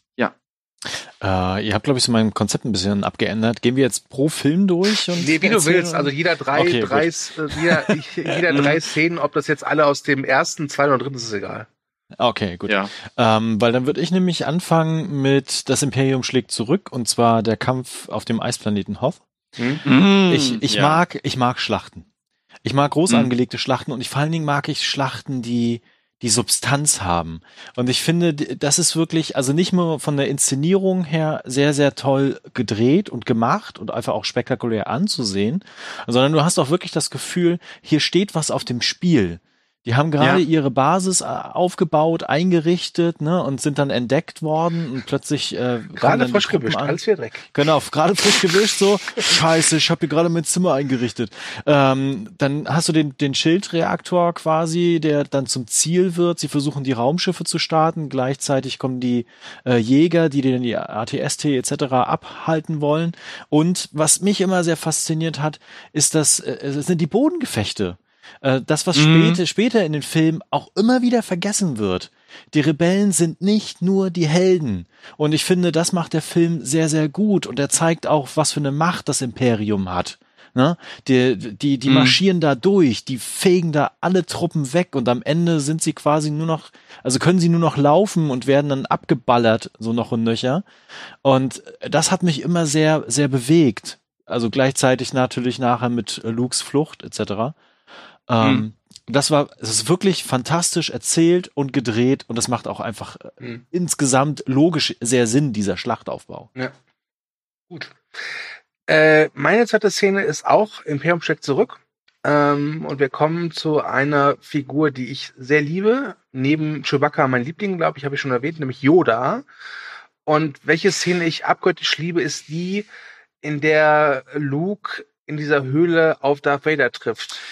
Ach, ich habe gleich keine Munition mehr ja. hier, ich merke schon. das ist alles zu ikonisch. Und, und ja. Äh, vor allem, wie Yoda da agiert. Also ich liebe einfach, wie das anfängt mit Yoda. Da denkst du, okay, es ist irgendwie so ein Heini aus der Muppet Show, den, den die, den äh, irgendwie äh, Gonzo da vergessen hat. Ja. und dann mhm. ändert sich das halt peu à peu und ähm, äh, ja, also diese Szene, wenn er sagt, äh, deine Waffen wirst du dort nicht brauchen und dann, dann macht er seinen Gürtel trotzdem fest und du weißt, oh, Luke, oh nein, nein, nein, nein, nein. Und ähm, ah. das fand ich, also das war eine Szene, die fand ich als Kind nur gruselig und hab, ich habe die Psychologie dahinter nicht verstanden. Und je mhm. älter man wird, desto mehr versteht man das. Mhm. Und äh, ja. ich bleib auch dabei und ich glaube, ich, also es würde mich wundern, wenn der jetzt nicht mit mir d'accord geht, aber ich halte Empire Strikes Back auch für den psychologisch besten und dichtesten Film der Reihe. Ja. Ja. Ne? Das kommt auch da durch die Beteiligung von äh, äh, Erwin Kirschner auch natürlich, ja. ne? Und von Lawrence Kasten. Da ist eine ganz andere Note drin, die dann auch nicht mehr in Episode 6 drin ist. Das macht den Film so besonders, einfach sowohl inszenatorisch als auch erzählerisch. Ja. Gut, dann äh, Dominik, darfst du weitermachen? Ich tippe hier auf die E-Box. Toll. Äh, ja, natürlich auf die E-Box. Nee. Äh, nee, ich bin jetzt auch bei Empire. Ah oh Gott, ich, ich, ich bin schon die ganze Zeit überlegen, also natürlich der Vader-Reveal irgendwie auch, ne? Das, das, das, ich, ich, kann gar nicht in Worte fassen, wie ich da vom Donner gerührt war. Und ich sage es nochmal, ich habe es in Buchform zum ersten Mal erlebt, ja.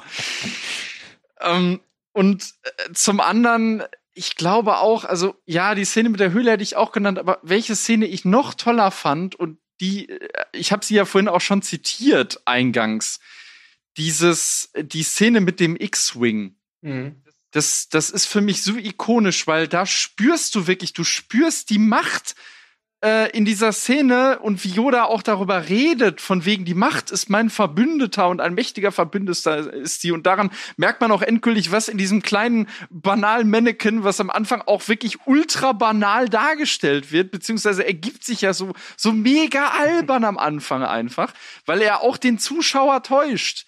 Ähm, und dann eben auch dieses, ach, dieses, weiß ich nicht, Kriege machen einen nicht groß und wie er dann, also für mich kommt das alles zusammen halt in dieser Szene, wo er eben den, den X-Wing hebt. Mhm. Und das, das ist für mich so großartig. Also für mich ist die Macht in dem Moment fast ein dritter anwesender Charakter. Und generell alle Yoda-Szenen, ich, ich find's auch so herrlich, wie, wie der sich mit äh, R2D2 um diese Lampe kloppt. Also das ich hab, es ist ich habe da ich habe ah. da noch einen YouTube Tipp äh, Bad Lip Reading. Großartig. Ähm, Großartig. ja, ist, äh, auch ja. sehr zu empfehlen. Da gibt's übrigens eine Fortsetzung von. ja, die, hab, die ist auch großartig, ja. Es gibt auch Bushes of Love, auch großartig. Okay, ähm, ich, ich bleib mal bei äh, Das Imperium schlägt zurück. Mhm.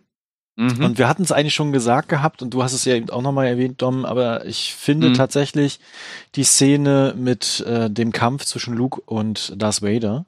Also nicht nur ja. die Enthüllung, dass er sein Vater ist, ne, und dann am Ende quasi keine Möglichkeit mehr hat und auch sich selbst opfert. Ne? Das gehört ja auch noch alles dazu. Ich finde die Inszenierung, wie quasi das alles abläuft, ne, die ist halt wirklich fantastisch. Es gibt äh, ja. also meines Erachtens ka kaum Musikuntermalung während diesen Szenen, erst am Ende dann richtig. Ja, Und aber albtraumhaft dann. Es ist richtig, es ist düster, oh. es ist schwermütig, ne? Ja. Es ist wirklich ein, ein Duell, wie in den klassischen Samurai-Filmen. Und das, das ist wirklich richtig toll eingefangen. Und diese, diese Stimmung mag ich. Und die hätte ich gerne noch mehr gehabt in Star Wars-Filmen, muss ich gestehen. Ja. Gut. Das ist ähm, auch der düsterste Star Wars-Film, glaube ich, ne? Ja. Episode 5 neben Episode 3, würde ich sagen, dann noch, aber das dann noch mal aus anderen Gründen. Aber da kommen wir nächstes Mal zu. also, ich würde ja gerne jetzt, äh, ich gehe mal zurück mit der Jedi-Ritter. Ähm, mhm. Und so gern ich jetzt wirklich sagen würde, dieser Kampf zwischen Luke und Darth Vader, ja, wenn da Luke da irgendwie wirklich mit aller Macht immer weiter auf Darth Vader einhämmert, bis er dann den, den die Hand abgeschlagen hat, ist eine tolle Szene. Aber ich will ehrlich sein, was ich jedes Mal geil finde, ist, ist äh, der Anfang. Ähm, denn wir haben Luke jetzt über zwei Filme begleitet. Ja, im ersten Teil war er noch so, oh, ich möchte mal eigentlich hier weg, ne? Und im zweiten Teil war er dann so, so, oh was, das ist mein Vater? Fuck. Ja? Und, ähm, Fuck, und, Mann, und ich meine, und im dritten, der dritte Teil fängt an und dann steht da so ein schwarz gekleideter äh, äh, äh, Luke Skywalker vor diesen Toren von äh, ja, äh, äh von schon Jaja Binks sagen, äh, von Jabba the Hutt. ja. Und, was, was und du merkst sofort, ja. der, der, der ist jetzt, der, der kann jetzt plötzlich was, ja, der, der, der, mhm. der ist, der ist, der ist erwachsen geworden, ja, der ist gereift, mhm. der ist, der wurde ausgebildet. Ja und er, und er wirkt nicht mehr wie, wie, wie der liebe, nette äh, Nachbarsjunge. Der, der wirkt so ein bisschen so, ja, äh, who's the Jedi Knight with all the chicks? Luke, you're damn right. Ähm, ich mag die Coolness, die er ausstrahlt am Anfang. Ja, ich auch. Ich auch. Äh, das, das mag ich unglaublich gerne. Wobei, das ist ja sogar noch geschnitten. Äh, kennt ihr diese, diese alternative Anfangssequenz, die es eigentlich gab, wo er sein Lichtschwert zusammenbaut? Nee. Die auf der Blu-ray-Edition, äh, glaube ich, drauf ist. Äh, könnt ihr euch gerne mal auf YouTube ansehen. Die hat was unglaublich Düsteres, was George Lucas eigentlich sogar auch für äh, Rückkehr der Jedi-Ritter noch viel weiter vorgesehen hatte. Aber es gab dann eben halt diese sehr gespaltenen Reaktionen auf Episode 5 und deshalb bekamen wir dann die Evox. Und wem das bekannt vorkommt, ja, äh, wartet äh, bis zu unserem Cast zu den Sequels, würde ich sagen. Oh, das wird, das wird lustig werden. Aber da haben wir noch ein bisschen Zeit. ja, ja. Aber er ändert sich schon sehr, ne? Ja. Tatsächlich. Dominik, du bist dran. Ja. Ach so, ja. Gott, äh, Mann, jetzt, jetzt habe ich gerade geredet, das ist ja irgendwie doof. ja, äh, kurz und schmerzlos sämtliche Szenen mit dem Imperator. Mhm. Das, das hat mich so reingezogen, ob es, also die ganze Thronsaalsequenz, alles mit ihm, das ist vor allem, was ich sehr interessant fand, wie gesagt, wieder die Bücher, ne? ähm, es gibt diese Sequenz, wo äh, Vader zum Imperator kommt, um ihm zu sagen, dass äh, die auf Endor gelandet sind. Und der Imperator weiß das schon. Und im Buch ist dann die Szene dann so, Vader kommt rein und der Imperator äh, ist ja ist ja mit seinem Stuhl äh, hat er sich ja diesem Fenster dazu gewandt. Das ist ja auch so ikonisch, ne? Ähm, und dann äh, schildert der Autor, äh, dieser Joseph Kahn heißt der, glaube ich, in dem Roman zum äh, Film, schildert er eben das, was Palpatine durch den Kopf geht. Und da wird tatsächlich schon seine Vorgeschichte angedeutet. Also wirklich, dass er mal ein kleiner pupsiger Senator war, der dann äh, Sith Lord wurde, der dann aufgestiegen ist. Und äh, da merkt, oh, vor allem, was noch interessant war, in dem Roman tauchte für mich zum ersten Mal der Name Palpatine auf. Der taucht ja nie auf in den alten Episoden, weil es den eben dann auch wahrscheinlich gar nicht gab. Er braucht ihr die auch Ne? gar nicht, ne? Ich meine, Imperator, das ist so einfach so, ah, das, das, das, Ja, da klingt das Böse doch schon mit in jeder Silbe, ne? in den in den in den äh, äh, Dings wurde es dann auch ich glaube in Episode 4 ist noch vom Kaiser die Rede. Das ist aber dann so die Übersetzung halt Emperor Kaiser, ne? Mhm. Und ich ich weiß auch noch, was mich glaube ich da sogar gespoilert hatte, war äh, Lego Star Wars damals. Da gab es glaube ich ein Set mit Luke, dem Imperator und Vader. Ich hatte keine Ahnung, worum das ging. Und das war auch dann der Punkt, wo ich dann, wie gesagt, wieder gepeilt hatte von den Prequels, ah, da gibt's noch irgendwas anderes, aber irgendwie fühlte sich das für mich immer komisch und fremd an. Und da stand dann aber schon Imperator Ich Palpatine. muss ja gestehen, ein äh, äh, Freund äh, meiner Mutter hat mir mal äh, ein Buch Mhm. zu Star Wars geschenkt, Palpatines Auge. Und, Oh. und ich dachte mir nur so, wer ist Palpatine? Wusste ich nicht. Ja, eben. Äh, Wie gesagt, Ja. das war ja auch die, die Zeit vorm Internet. Ne? Also ich, ich, ich habe Ja. immer das Ge- Gefühl, gerade bei Star Wars ist es so, es gibt so eine Zeit vor dem Internet und, nach, und während des Internets Ja, jetzt. Ne? Also, auf jeden Fall. Das kann man schon daran sehen mit Episode 1, dass die da damals in einen in irgendeinen bescheuerten Film gerannt sind, nur um den Trailer sehen zu können. Aber das ne? können wir dann nächstes Mal dann besprechen vielleicht. Genau, genau, genau. Als kleiner Teaser. Okay, dann äh, nehme ich als letztes äh, die Zerstörung des ersten Todessterns. Mhm. Ah ja, Mhm. ja, schön, schön. Übrigens, äh, das, äh, was man da sieht, quasi auf diesem kleinen Bildschirm zur Symbolisierung, wo die Bombe rein muss, äh, ist eine der ersten CGI-Sequenzen im Kino. Mhm. Mhm. Höchst aufwendig, Stunden hat der Computer dafür, glaube ich, gerechnet, um dieses geniale Bild darzustellen. Obwohl Ähm. es, obwohl es davor noch eine gab, schon 73 gab es da schon Westworld, ne? Ja, Genau. da gab's ja, ja.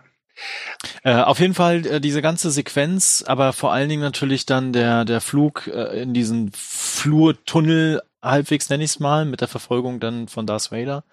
Mhm. Und äh, dann äh, Lukes erste richtige Berührung mit der Macht, würde ich es tatsächlich Ja. mal sagen. Ne? Also, dass er dann Ja. wirklich die Macht durch sich durchströmen lässt und dann den, den Millionstel Treffer landet und den ganzen Todesstern zerstört. Wo wir Aber- uns natürlich damals alle schon gefragt haben, warum geht das? Warum ist da so ein Fehler drin? Warum explodiert der einfach so? Wir wissen Mittlerweile es jetzt. wissen wir ja warum. Ja. Äh, ja, äh, auch so eine Sache, die hätte ich gar nicht äh, erfahren brauchen. Egal. Ähm, aber was ich interessant finde, äh, Ja. es gibt von Kevin James, äh, ich weiß nicht, in welchen seiner Filme das ist, gibt es ja die, Smith, jetzt hast du den Fehler Zur gemacht. Erklärung, wir haben im Vorgespräch über Kevin Smith geredet und Dominik hat ihn Kevin James genannt. Jetzt habe ich denselben Fehler auch gemacht. Verdammte Kacke. Ähm, ja. Nee, es ist, geht um Folgendes. Das würde mich interessieren, wie ihr das seht. Äh, Mhm. wenn sie in Episode 4 den Todesstern um, also zerstören, dann sind da drin Stormtroopers und Mitarbeiter des Imperiums. So. Mhm. Wenn sie aber in Rückkehr der Jedi-Ritter den halbfertigen Todesstern äh, äh, zerstören, sind da wahrscheinlich auch echt viele Handwerker drin, also Zivilisten. Wookies. Mhm. Wookies, genau. Äh, Ja, Ist- Sklaven. ja. Ist es, ist, Mhm. ist, ist, ist die Zerstörung des Todessterns in der Rückkehr jeder Ritter so eine Art Genozid? also ich finde, das ist ein ganz interessantes Gedankenexperiment eigentlich. Wenn man, wenn man drüber Das- nachdenkt, äh, ist das schon was Wahres dran. Das, Das wird Das ja, war doch, ja. äh, das, äh, Entschuldigung, das, äh, das war auch mal vorgesehen, soweit ich weiß. Ne? Ursprünglich sollte der Todesstern eigentlich um Kashi kreisen, also diese Heimatwelt der Wookies. Und der Todesstern selber sollte von Wookie-Sklaven erbaut werden. Mhm. Ne? Irgendwo habe ich das mal gelesen, glaube ich. Genau, ich weiß nicht mehr, ob es äh, Kanon ist oder nicht. Also ich, mittlerweile hat man ja da so ein bisschen die, die Übersicht verloren. Mhm. Ähm, aber ganz grob, über eine Million Personen sind bei der ersten Zerstörung des Todessterns um Leben, ums Leben gekommen. Ähm, es ist, muss man sich mal auf der Zunge zergehen lassen. Ne? Ja, Ja. das Ich bin, der, ich, bin, ich bin der Fabian. Ich mache heute ein Schülerpraktikum im Todesstern. genau, Borfsweg. äh, genau, und natürlich beim Bau des zweiten Todessterns, zumindest so hab ich's mal so Mhm. kennengelernt, war es in den Büchern so, dass es Mhm. halt äh, vor allen Dingen Sklaven waren und vor allen Dingen Wookies von Kashyyyk. Die Geschichte von Kashyyyk ist mittlerweile immer noch Kanon, also da we- weiß man viel. Äh, Mhm. da ist ja auch in den The Filmen immer wieder thematisiert worden. Ob es jetzt immer noch Kanon ist, dass die den gebaut haben, das weiß ich nicht. Da bin ich nicht drin in der Materie. Aber auch da werden Hunderttausende ums Leben gekommen sein. Aber mal eine andere Frage. Äh, welche Bank gibt dem Imperator denn solche Kredite? Also, äh, die, die Äh, Bank von Westeros. ja, wahrscheinlich. die, genau, die, Gold- eiserne Bank. Die eiserne Ja. Bank. Die kommt doch in den Weltraum. Aber wird der Bau von, von so einem Todesstern eigentlich vorher ausgeschrieben oder ist das so Vetternwirtschaft? Keine Ahnung. Wetterwirtschaft im Imperium. Aber es, es gibt da, ja, weiß ich nicht, in den Prequels gibt's da, glaube ich, den Bankenclan.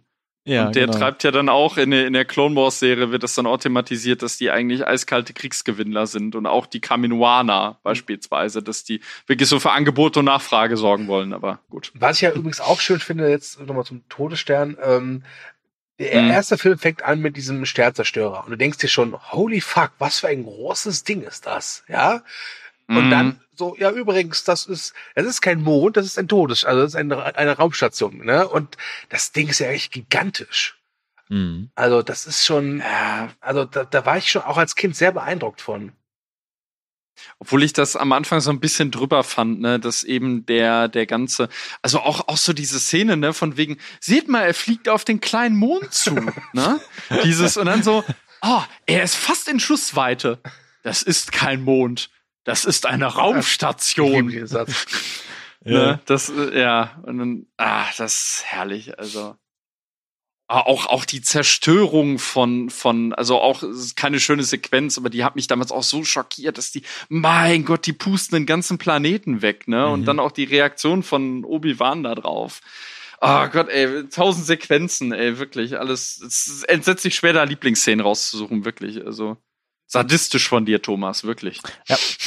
So bin ich, so kennt Ich, man das. ich weiß übrigens noch, äh, beim allerersten Star Wars gibt es eine Szene, da, da, Mhm. Die hätte beinahe dazu geführt, dass ich den Film abgebrochen hätte, weil ich so viel Angst hatte.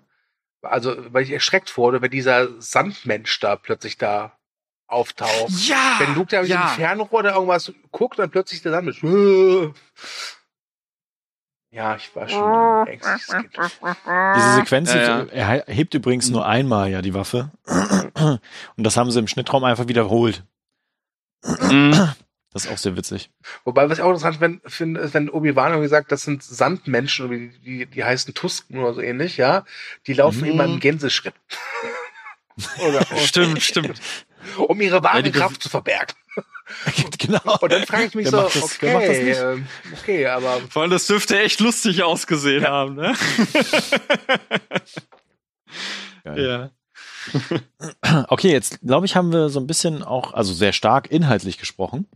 Mhm. Ich äh, würde jetzt mal noch so ein bisschen quasi, also wir haben jetzt ja Vorgeplänkel gehabt, wir haben jetzt den Kern gehabt und würde jetzt noch mal so ein bisschen den Rand betrachten von der ursprünglichen Trilogie. die Käsekruste Mhm. und sowas. Also. Genau, und zwar einmal, wie äh, Star Wars auch so ein bisschen den Markt verändert hat. Also ich meine von nicht Kinoprodukten her, also Kinofilm an sich, ja, mittlerweile Mhm. schon, aber das hat eine andere Ursache, da sprechen wir über Disney, ähm, sondern äh, Merchandise. Ja. Ja, also es ist, ähm, es gibt diese sehr schöne äh, Doku bei Netflix, äh, Toys That Made Us oder so ähnlich. Mhm. Das, die kann ich Mhm. empfehlen. Ähm, und wer es nicht wusste, keiner hat halt geglaubt, dass Star Wars ein Erfolg wird. Keiner. Ja. Und so ein, und George Lucas hat ja irgendwie gesagt, okay, wisst ihr was, ihr könnt gerne das, das, das Ge- Filmgeld behalten, aber Merchandise bekomme ich. Und ähm, ja, wie soll man sagen? Gute Idee. ja, aber damals waren die halt total überfordert damit, weil die nicht gerechnet haben, dass es so ein Erfolg wird, sodass am Anfang halt keine äh, Actionfiguren verkauft wurden, sondern einfach so leere Boxen mit so Gutscheinen drin und weil halt drin stand, am dem und dem Datum sind die, die Actionfiguren dann verfügbar, dann könnt ihr die abholen oder euch zuschicken lassen. Ne? Ähm, Ja. Das ist schon irgendwie total lustig. Vor allem, wenn man bedenkt, was, ich meine, du kriegst ja alles von Star Wars mittlerweile. Selbst wenn die Filme nicht im Kino laufen, findest du im Supermarkt garantiert irgendein Müsli, wo irgendwo noch Star Wars drauf prangert, ja? Also die, Ja, die, ja. die Star Wars, was ich, Fruit Loops oder so, ja? Ähm, das, das ist halt einfach ein Millionenbetrieb und Star Wars ist mittlerweile ja kein, kein Film mehr. Äh, Star Wars ist, ist eine Marke, die gleichzusetzen ist mit Coca-Cola oder Google. Mhm. Ich hatte mal irgendwo, äh, ich glaube, das war irgendwie meine Buchausgabe von Episode 1, da stand irgendwie hinten drauf, Star Wars ist schon längst nicht nur ein Film, es ist Popkulturphänomen und Abenteuerspielplatz. Ne, Mhm. Das trifft es, glaube ich, so am, am besten. Was mir da auch noch äh, Lustiges so einfällt, ähm, also zum einen wurde natürlich dadurch irgendwie diese, diese Pre-Sale äh, äh, sogar erfunden, glaube ich. Ne? Die haben da wirklich leere Schachteln damals verkauft. Und das Interessante ist aber, dass sie jetzt hier bei der Mandalorianer-Serie, also ihr werdet ja wohl alle von Baby Yoda gehört haben, ne? Nein, Ja. ich, Äh, guck, ich hab die Serie Auch jetzt diese Zuhörer. Ja, also, also sorry, also äh, wenn du einmal auf Facebook warst, dann kennst du Baby Yoda, das, das Alien, was fast das Internet zum Krachen gebracht hat. Und dann danach Babu Frick, aber das ist jetzt was anderes.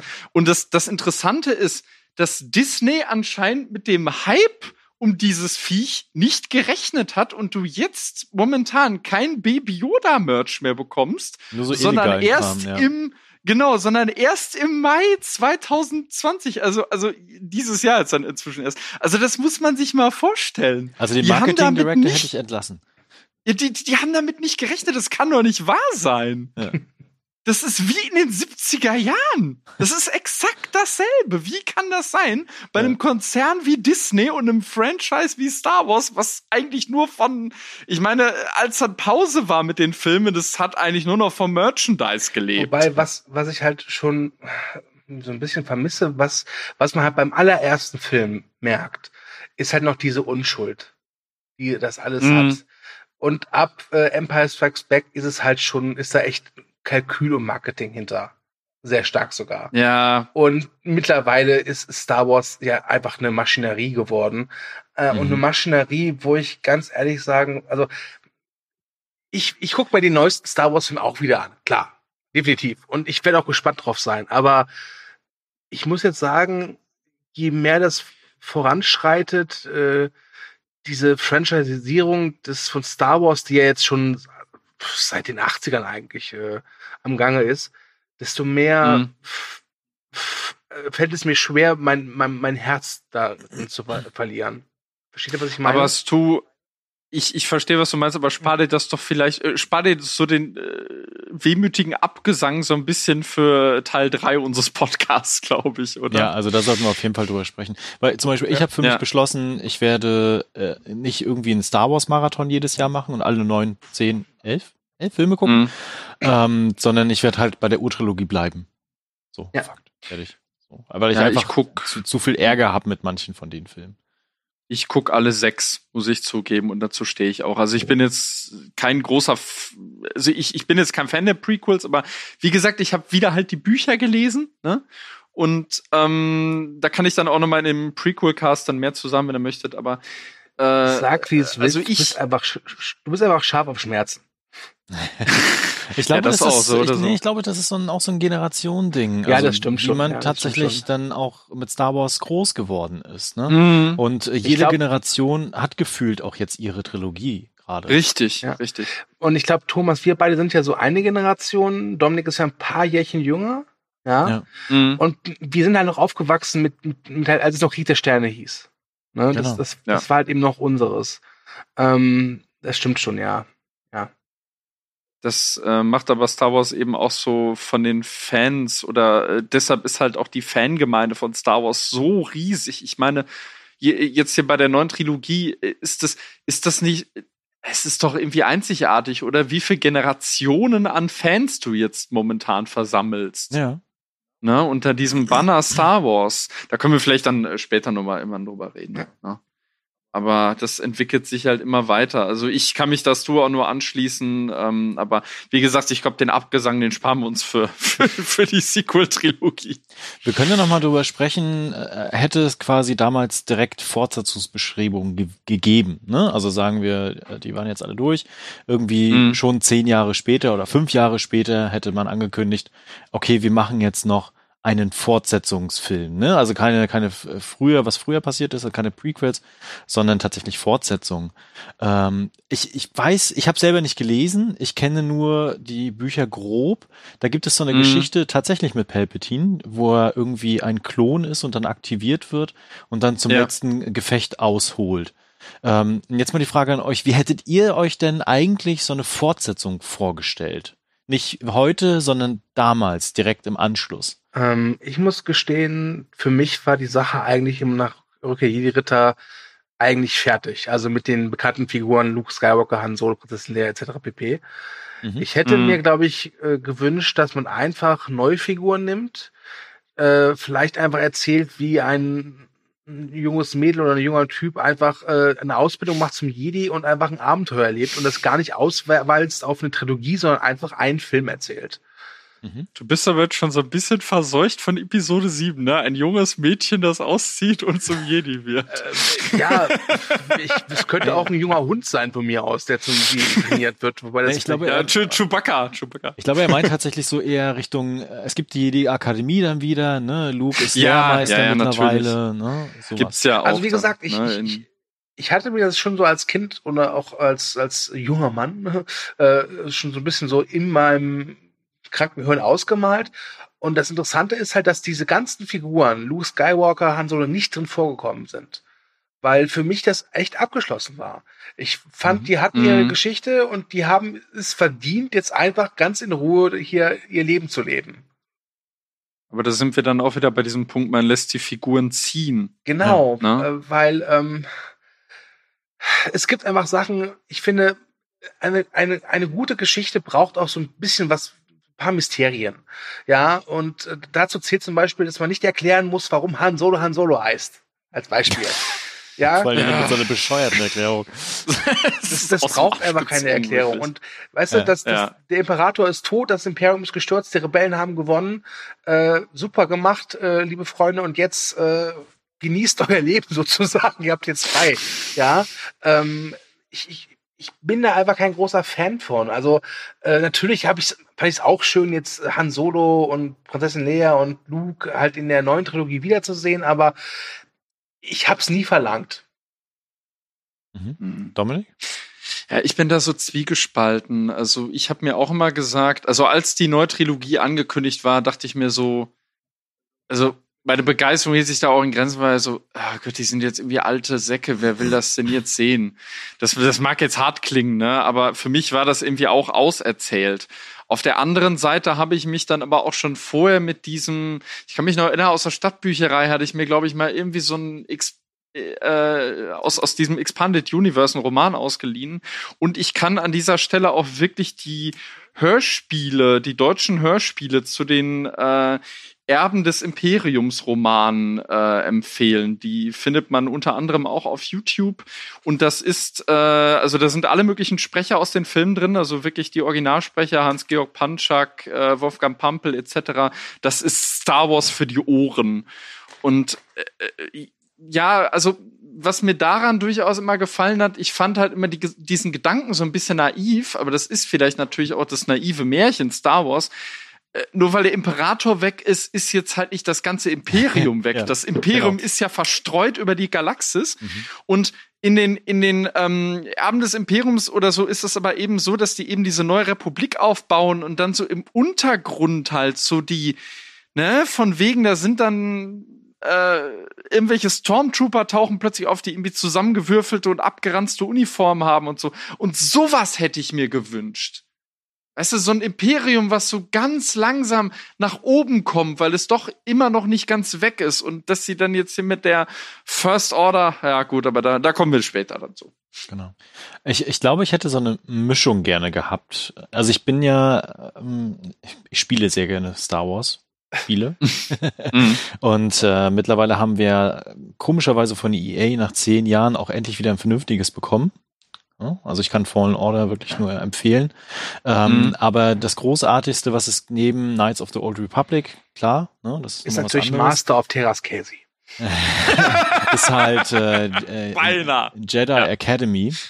Und äh, sowas hätte ich mir tatsächlich gerne gewünscht. Irgendwie so, diese Jedi-Akademie wird wieder aufgebaut, es gibt verschiedene Aufträge, man lernt die Macht nochmal anders kennen, ne?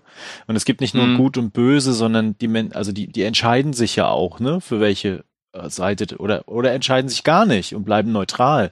Sowas gibt es ja in dieser Macht-Universum ja auch, ne? Das sind diese noch sogenannten Machtagnostiker, ne? was noch, was noch gar nicht richtig thematisiert worden ist, beispielsweise, außer in, in äh, Rebels, glaube ich. Mhm. Und äh, gleichzeitig, was, was Dom auch schon gesagt hatte, ne, das Imperium, oh, der Imperator ist tot, okay, leg die Waffen weg, wir gehen alle nach Hause. Ähm, Ja. Sondern tatsächlich, dass erstmal ein galaktischer Bürgerkrieg richtig weitergeht, dass diese, diese Planeten auseinanderbrechen, hätte ich fast gesagt, ne, also die Systeme. Gleichzeitig gibt es aber noch die Gouvernatoren, also die Moffs quasi, die aber weiterhin mit eiserner Hand regieren und immer noch die Ressourcen verfügen. Gegen die müssen Mhm. Kriege geführt werden. Da kann, da kann man so viel erzählen und gleichzeitig natürlich äh, Night of the Old Republic, was irgendwann hoffentlich vielleicht auch nochmal als Kinofilm kommt. Da steckt richtig, richtig viel Potenzial drin. Oh ja. auch oh nochmal ja. dieses Universum auch nochmal anders zu betrachten. Wobei ich jetzt äh, fast ein bisschen überrascht bin, dass du Jedi Academy nennst, weil für mich ist das ikonischste immer noch Jedi Outcast, also der, der Vorgänger Jedi Knight 2. ne? auch. Da ja, hast du dann äh, Kyle, Kyle Katan ist ja Mhm. generell eine grandiose Figur, die sie eigentlich auch hätten. Also das, das ist ja das Interessante, diese Story Rogue One, die gibt es durchaus im Expanded Universe, natürlich in anderer Form, aber da ist es eben Kyle Katan, Genau. ne, der die äh, Pläne des Todessterns erbeutet. Ja, aber das werden wir nie bekommen. Nein, und wir werden auch nie Kyle Katan bekommen. Genau, leider. da kam Ja. ein kleiner Konzern dazwischen. Genau. Ähm, das vielleicht aber nochmal einfach so um, um ach, vielleicht einfach diese, diese Träumerei, also wie hätte das tatsächlich auch anders weitergehen können und nicht das, was wir Mhm. bekommen haben, was wir dann im nächsten Podcast besprechen werden. Im übernächsten. Ja, genau. Ähm, habt Oder? ihr Ja, noch was, was ihr gerne erzählen wollen würdet, möchtet? Dann hätte ich Ich- nämlich zum Schluss nur noch eine ich Frage. hätte noch was, Hm. was wir noch gar Ja. nicht besprochen haben, was, glaube ich, auch essentiell wichtig ist für Star Wars, nämlich die sogenannte Used Future. Wisst ihr, was das ist? Mm. Nein, gut, dann erkläre ich Nein. euch. Ich, ne? Äh, es ist einfach so, ähm, früher bei so Science-Fiction-Sachen war es halt oft so, äh, zum Beispiel bei Star Trek, ja, da sieht das Raumschiff Mhm. halt immer wie geleckt aus, ja, also so, als ob da wirklich alle zwei Minuten eine Putzklonne durchgeht. Und bei Star Wars war es halt so Used Future, es, es wirkte halt auch, es wirkt halt futuristisch, halt mit diesen ganzen Mhm. Gleitern und äh, Laserwaffen, aber es wirkt halt auch, als würde es benutzt, ja, ja, und das ist ja. halt äh, äh, mit auch entscheidend, glaube ich, weil das ist den Authentizität, Authentizitätsgrad nochmal um einiges äh, anhebt, ja. Wenn Luke Mhm. da also äh, mit, seinen, äh, seiner Tante und seinem Onkel da blaue Milch zum Frühstück trinkt, dann sieht das halt schon komisch aus, aber es sieht nicht aus, als ob das nur Requisiten sind. Das sieht schon aus, als wird es benutzt. Und das trifft auf alles zu. Selbst äh, das, äh, sag ich mal, eher technokratische äh, Imperium, also der Todesstern, das sieht halt wirklich echt aus. Mhm. Ja. Das stimmt, ja. Hm? Es Ähm, trägt auch so zu diesem haptischen Realismus Genau, einfach ja. bei. Ne? Und dadurch, dass es dann, dadurch ist es dann auch nicht eben so fürchterlich gealtert wie die Prequels. Ja. Ja. Aber ja, dazu nächste Mal. Und, Ähm, und ich weiß gar nicht, ja. ob du es jetzt ansprechen wolltest, Thomas, aber wir sollten, glaube ich, noch mal ganz kurz in Anführungszeichen über die Special Edition reden. Das wollte ich jetzt tatsächlich Oh, gut, dann, Und äh, du hast mir auch, auch den, den Übergang versaut. Weil eigentlich hattest du den Übergang jetzt quasi ge gebracht, aber jetzt hast du ihn zerstört. Es tut mir leid, es tut mir leid, aber die Macht war stark. Dabei bist du doch sonst, Du bist doch sonst der König der Übergänge, du. Nee, das ist Thomas. Stimmt, das Seitdem, ist seitdem er Apropos-Verbot hat, ist er richtig gut drin geworden. Apropos. genau, also wenn wir eh schon über den Look sprechen und äh, können wir auch gleichzeitig nochmal über die verschiedenen Versionen und Editionen reden, die es ja mittlerweile von der ursprünglichen Trilogie gibt, wo Mhm. ein paar sehr gravierende Entscheidungen ge- getroffen worden sind, um Dinge zu ändern. Da kommen wir, glaube ich, gleich zu, nochmal in der Kantina. Äh, aber manche Sachen auch einfach belanglos sind und manche Dinge auch verschlimmbessert wurden, wo du dir heute denkst, so, boah, kann man das wieder rausschneiden?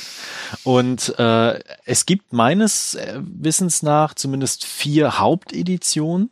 Und das ist einmal der Kino-Cut, ne? dann gibt es Mhm. die Special Edition Version aus dem Jahr 1997.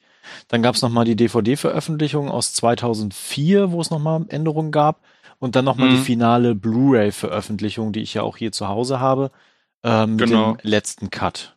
Ja. So. Ja, dann gab's jetzt noch auf Disney Plus gab's auch noch mal irgendwie neue Änderungen. Jetzt Ja. habe ich gehört. Ne? Ich bin übrigens dafür, dass wir das Thema äh, Handshot First nicht behandeln. Also sonst dauert dieser Cast wahrscheinlich noch drei Stunden länger.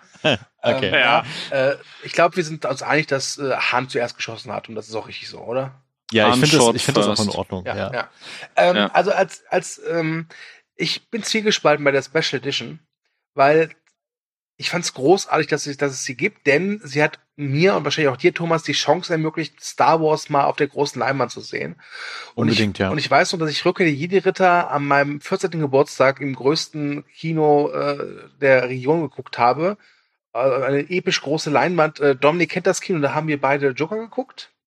Oh. Ja. Ja. Und das ist Toller natürlich Saal. ein super Kino, wirklich für so, für so ein, äh, für so ein Epos. Nichtsdestotrotz war es damals schon so, dass es ein paar Sa ein paar, es gab einige Sachen, wo ich mir dachte, äh, bitte was? Ähm, Ja. das ja. fängt, also ich finde, der, der erste Teil hat, da geht's eigentlich noch. Oh, der ist eigentlich der schlimmste. Nein, nein, nein, nein, nein. Doch, doch, nein, doch, nein, doch, nein. doch, Das, doch. das Schlimmste Ja, ist, das geht, das geht noch, ja. das Schlimmste ist immer noch die Musicalanlage in Rückkehr der Jedi Ritter. Ja, wieder was Jedi Tolles. Rocks, Also da okay. Die ist nämlich ja. So, furchtbar. aber ja. okay. Ähm, Ja. Das eine ist halt, wenn sie halt so, sag ich mal, Schönheitskorrekturen, ja, dass irgendwie, dass sie die Transparenz verbessert haben bei den Raumschiffen oder so. Oder sie Mhm. haben diesen Landspeeder, mit dem Obi-Wan und Luke am Anfang unterwegs sind, da haben sie einfach Vaseline auf die Linse geschmiert, damit sie die Räder nicht zeigen. Und dass du, du hast Mhm. halt damals gesehen, dass, dass sie einfach die, das ist ein, das ist halt ein Reifenpferd, ja, wie das Ding sich halt bewegt. Das sind so Sachen, kann ich mit leben. Wenn es dann aber zum Beispiel darum geht, dass äh, plötzlich Han Solo mit Jabba the Hutt redet und du siehst einfach von vornherein, das passt nicht rein. Das sah auch damals schon scheiße aus. Ist das schon, ah. was ich auch nie mochte, ist, dass in dem Mos Eisley Raumhafen plötzlich Unmengen mehr Stormtrooper und irgendwelche Rieseneidechs rumlaufen, weil ich mir, Direkt Ja. vor dem Bild so blub, blub, blub, blub. Oh, das Ja. ist so eine Ähm, Frechheit. das ist Ja, so, wo mitten denke, durchs Bild. Nee, Ja. das macht's, das macht Most Icy so ein bisschen nicht kaputt, ja, aber es, es, es, es passt einfach nicht. Weißt du, dieser, dieser, dieser, dieser Raumhafen, wo so das, das übelste Gesindel und dann sieht das irgendwie so ein bisschen aus, als, als ob es ein Zoo wäre. Also, das, das hat mir nie gefallen. Nichtsdestotrotz, ich bleib dabei, das Schlimmste an der Special Edition ist wirklich diese Musical-Szene in Jabba's Palast im dritten Teil, äh, die ich wirklich, wirklich widerlich finde. Die, äh, die würde ich auch jedes Mal skippen, wenn ich die Blu-ray gucke. Ja. Äh, Mhm. Sie macht auch keinen Sinn. Also es macht einfach null Sinn, dass die da drin ist. Sie, sie, sie trägt überhaupt nichts bei. Mit anderen Änderungen, dass die Evox zum Beispiel jetzt blinzeln können, ne? Ja. Geschenkt. Das sind so, ja, das ja. sind so Korrekturen, das ist für mich in, in Ordnung, wenn sie mal zwischendurch Raumschiffe geändert haben, ein paar Bauten geändert haben, aber dann so CGI-Figuren vor diese alten Kulissen zu packen, das wird dann schräg. Wenn sie was ändern, dann gerne subtil im Hintergrund. Das ist in Ordnung. Ja. Oder Ja, dass zum Beispiel die- die, Explosion des Todessterns einfach noch, noch größer ausgefallen ist. Genau. Damit ja. kann ich echt leben. Also ich bin ehrlich, Ja. ich habe es nicht gebraucht. Ich habe mich danach gefragt. Also, ähm, Mhm. aber okay, ich kann damit leben. Ich, ich war, das war so, den Preis habe ich gern dafür bezahlt, um die Filme mal im Kino gucken zu können. Ja.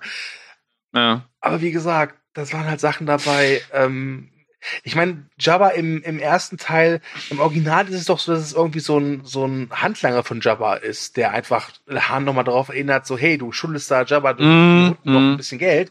Ähm, und was ich dann auch kurios finde, nicht nur, dass der halt scheiß animiert ist, ist, der wirkt doch irgendwie drei Nummern kleiner als das Original dann, oder?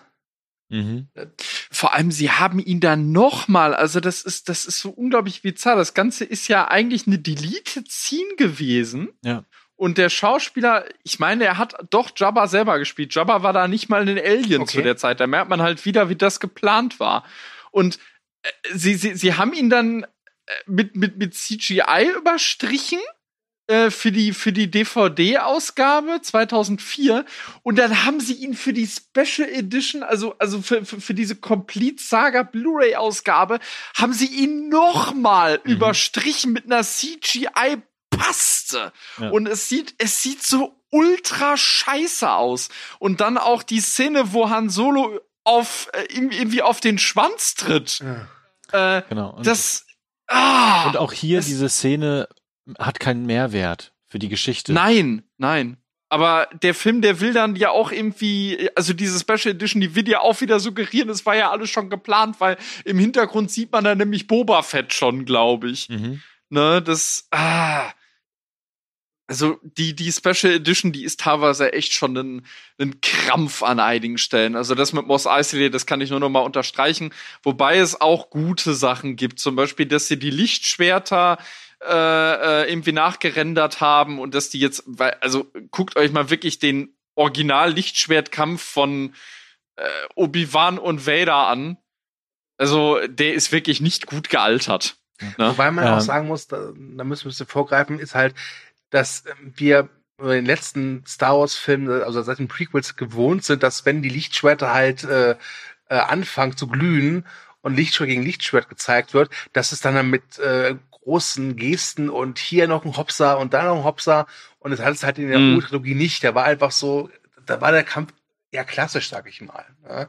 Und du kannst ja, Ja, nicht erwarten, das nicht so- und das war auch, glaube ich, immer ein Hm. Problem, du kannst nicht erwarten von einem, wie alt war Alec Guinness damals? 60, 70 Jahre, ja? Dass der da irgendwelche Flickflacks Ja. macht und dann noch gegen Bodybuilder kämpft, der dann irgendwie in diesem Kostüm steckt.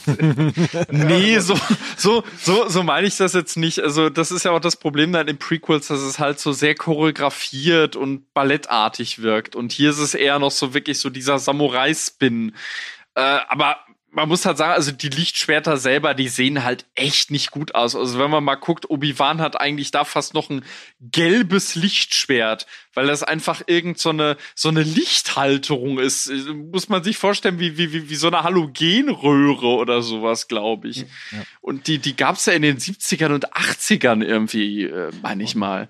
Ihr hattet jetzt Ja. gesagt, für Disney Plus kommen noch mal weitere Änderungen, beziehungsweise andere Änderungen. Wisst ihr da schon was? Oder? Nee. ähm, also es gab jetzt schon mehrere Berichte. Ähm, ich habe sie aber nur überflogen, aber sie haben wohl irgendwas mit Handshot First wieder gemacht. Oh, Diesmal hat er zweimal vorher geschossen. Wobei, wobei ich will noch eine gute Änderung hervorheben. Ich finde es geil, dass sie äh, in der DVD-Ausgabe, also ab der DVD-Ausgabe von äh, äh, Empire Strikes Back, dass sie da Ian McDermott tatsächlich jetzt reinkopiert haben. Mhm. Und dass der Dialog auch anders ist, auch wenn das jetzt zur Folge hat, dass die deutsche Synchro da verändert wurde. Da hat dann Vader plötzlich die Stimme von ja. äh, Willem Dafoe. Das äh, äh, muss ich, muss ich auch nochmal hervorheben. Für mich hat die deutsche Synchro bei, bei Vader auch einen ganz besonderen Stellenwert. Dieser Heinz Petru, der auch, glaube ich, ein ehemaliger Tagesschausprecher war zu der Zeit. Das kann man sich kaum vorstellen, wenn man irgendwie mal eine alte Tagesschau war das auf YouTube Thomas sieht. Petru? Äh, äh, nee, ähm, nee, nee, Thomas Petru ist der, ist der Sohn. Der ist mittlerweile auch verstorben. So, ja, das weil- ist Plankton. Ja, genau, weil ich habe hab Mhm. das letztens gelesen, weil ich mal eine neue Folge SpongeBob mal aus Neugier geguckt habe und da hatte Plankton eine andere Stimme. Aber das könnt ihr nicht hin. Genau, nee, nee, das, das ist Heinz Petru. Okay. Das ist der Vater. Der war, wie gesagt, ehemaliger Tagesschausprecher. Man kann gerne mal auf YouTube gucken, da sind, glaube ich, sogar noch Clips von dem. Also Darth Vader spricht die Tagesschau. Ich muss übrigens Ähm. gestehen, es gibt eine Szene oder einen ich, Dialog oder Ersatz, den ich irgendwie Mhm. liebe, obwohl er eigentlich total peinlich ist. Und da kommen wir nochmal darauf zurück, dass George Lucas kein guter Drehbuchautor ist. Ist halt wirklich, wenn Ja. sich Obi-Wan und Darth Vader gegenüberstehen, ja, früher warst du der Meister und ich der Schüler. Ja. Und dann kommt dieser, nur ein Meister des Bösen darf. ich liebe diesen Satz. Also ich weiß auch nicht warum, aber das ist ehrlich. Äh, Äh. okay. Äh, dann hätte ich jetzt nur noch eine abschließende kleine Frage an euch. mhm. Und zwar, welches ist euer Lieblings-Alien im Star Wars-Universum? Chewbacca. Yoda, Okay. eindeutig. Also- du, Thomas? Also Chewbacca Hä? wegen einer Sache, weil ich immer das Gefühl hatte, dass dieser arme Kerl nicht richtig gewürdigt wird. Ja. ja, er hat keine Medaille bekommen. Ja, und ich, und ich frage mich auch, ähm, ganz ehrlich, wie, äh, ich meine, wie kann man Chewbacca verstehen? Ja, und ist es, und ist, und ist es, und ist es nicht auch so, dass, dass Luke, Luke im ersten Teil Chewbacca nicht versteht und danach am zweiten Teil ihn flüssig, flüssig versteht? Was ist da passiert? War der im, Das war der Bacta-Tank. Der hat, nee, Ja. der hat so einen, so einen, so einen Nachhilfekurs. ja, Volkshochschulen, Genau. sag ich dir. Genau. Ja. Ja? Ja, Ray kann den auch verstehen direkt, ne? ja, das macht überhaupt keinen Sinn. Das, äh, so, aber generell macht es keinen Sinn. Man, Vor allem, vor allem, Okay. ich bin ja wirklich großer Ja. Chewbacca-Fan, ja. Aber selbst wenn du dir genau hinhörst, das liegt dann alles gleich. Also, nee, nee, Nuancen Moment. vielleicht, aber, ähm, Nee, aber, ganz, nee, aber, nee, nee, Moment. aber, aber oh mein Gott, das ist ein TIE Fighter, klingt genauso wie, könntest du mir bitte das Salz reichen? Das ist, Moment, Moment, er klingt aber nicht immer gleich. Zum Beispiel erinnere dich mal an die Szene, wo äh, Luke ihm diese Handschellen da anlegen will. ja schon, Na, aber das- du kannst, also, das sind wie gesagt Nuancen, ja. Ähm, Und was ich an Chewbacca auch noch mag, ist äh, wirklich seine seine Hingabe, äh, seine Freundschaft zu Hahn. Also ich ich Mhm. ich äh, mir blüht das Herz immer auf, wenn in äh, Rückkehr Jedi Ritter, wenn sie sich halt wiedersehen. Mir blüht das Herz immer auf, wenn Chewie mit seinem Magen denkt in Episode 6. Okay. Bei dir ist es Yoda. Äh, bei mir ist es was ganz anderes, und zwar die Javas. Ich finde einfach dieses, dieses Utini, egal wer sich das hat einfallen lassen, ich weiß nicht, wer es genau war, ob das George direkt selber war, egal, scheiß drauf. Das ist großartig. Ich glaube, das ist sowas, was man einfach hört und dann sofort weiß, ah ja, die Javas, jetzt verschrotten sie wieder was. Ja. Und äh, ich, ich, ich glaube, früher war das nur so gedacht, dass die wirklich nur auf dem Planeten Tatooine sind, ne? Mhm. Mhm. Ich glaube, mittlerweile ist es so, dass das einfach so erzählt wird, dass die auf verschiedenen Planeten einfach ihre Karawanen haben und so äh, Schrotthändler sind. Mhm. Und Ja. in The Mandalorian sind sie ja auch dabei, großartige Episoden. Wobei- übrigens. Wenn wir jetzt bei, bei Houtini sind, dann müssten wir eigentlich nochmal ansprechen, was für Star Wars ja auch wichtig ist, das ist zum einen die Designs, TIE Fighter, Mhm. X-Wing, ja, äh, Ja. aber eben auch die, das Sounddesign von Ben Bird. Also, ich meine, du, wenn du dieses, dieses Sch von diesen Lichtschwertern hörst, weißt du sofort Ja. Bescheid. Oder, Ja, ja. oder dieses, diese, diese, diese, diese Laserkanonen oder so, das ist ja auch großartig. Ja, vor allem, wie sie das gemacht haben. Du, wenn du das mal Making-of siehst, wie sie beispielsweise die Laser äh, machen, irgendwie, indem sie, was, was haben sie da irgendwie so ein, so eine, so eine elektrisch aufgeladene Feder, wo sie dann irgendwie mit so einem Stab draufschlagen und dann kommen Ja. diese Geräusche. Das ist total schräg, weil du musst mal bedenken, diese ganzen Geräusche, die gibt es ja gar nicht. Ja. Ne? Du musst ja diese Es ganze Welt erschaffen. Das, das, äh, was? oder, oder halt auch äh, Chew- Chew- Chewbacca's Stimme, das ist ja, Mhm. was, was ist da drin? Walross, Bär, äh, Löwe, alles Mögliche. Ja. Ja, und Ben Bird ist wirklich ein Zauberer, der hat ja wirklich, äh, äh, ist der, ist der bei den neuen Filmen auch noch dran beteiligt?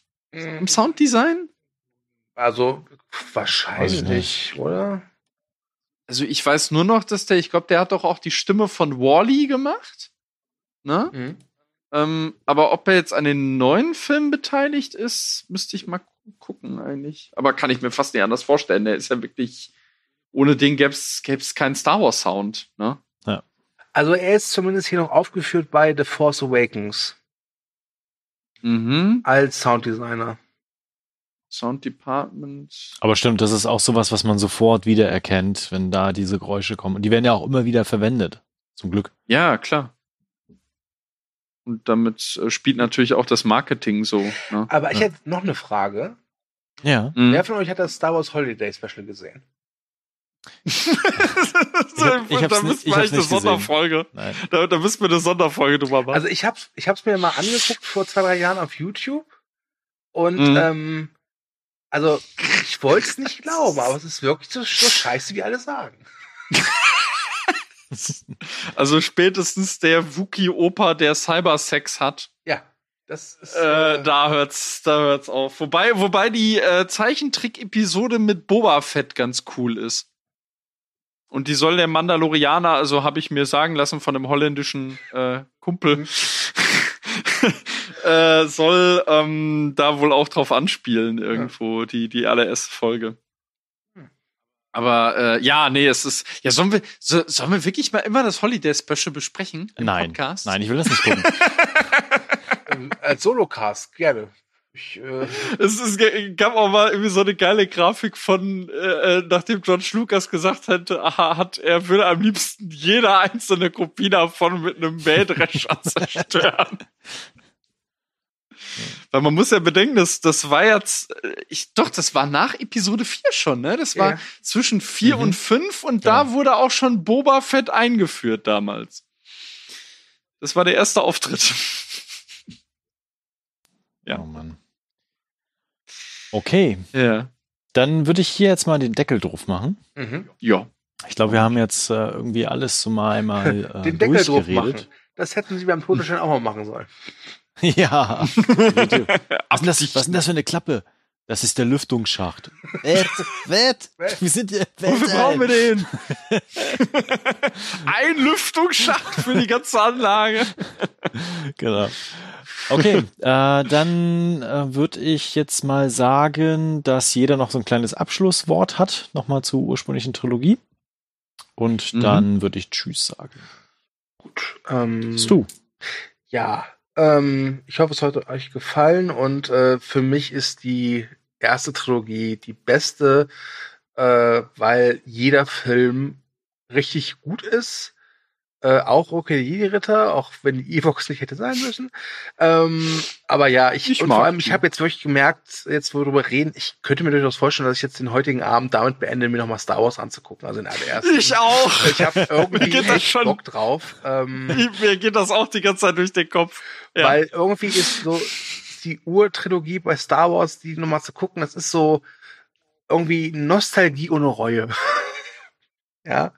ist, Ähm, ja, und äh, ich freue mich auf unseren nächsten Cast. Ähm, wir hoffen, dass wir die jetzt immer so im wöchentlichen Rhythmus raushauen. Und äh, ich gebe an Dominik weiter. Ja, äh, hat mir echt Spaß gemacht. Ich habe jetzt auch, äh, notfalls gucke ich mir einfach irgendwelche Yoda-Szenen auf YouTube an. Ich kann nicht anders. ähm, ja, hat mir echt äh, sehr, sehr viel Spaß gemacht. War auch, glaube ich, eine echt schöne Mischung, äh, die wir hier so getroffen haben, ne, indem wir halt dann so ein bisschen Trivia rausgehauen haben, die wahrscheinlich jeder von euch da draußen kennt.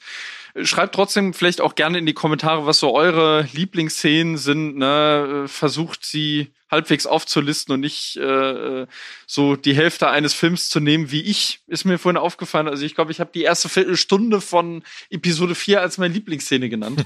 Egal. Ähm, ja, ich äh, freue mich auch auf die nächste Folge. Äh, bei den Prequels gibt's ja einiges an Gesprächsstoff und ich bin jetzt keine obligatorische Hasser. Äh, ja, was bleibt mir zu sagen? Ich freue mich auf die nächste Besprechung. War ein sehr, sehr schöner Cast und äh,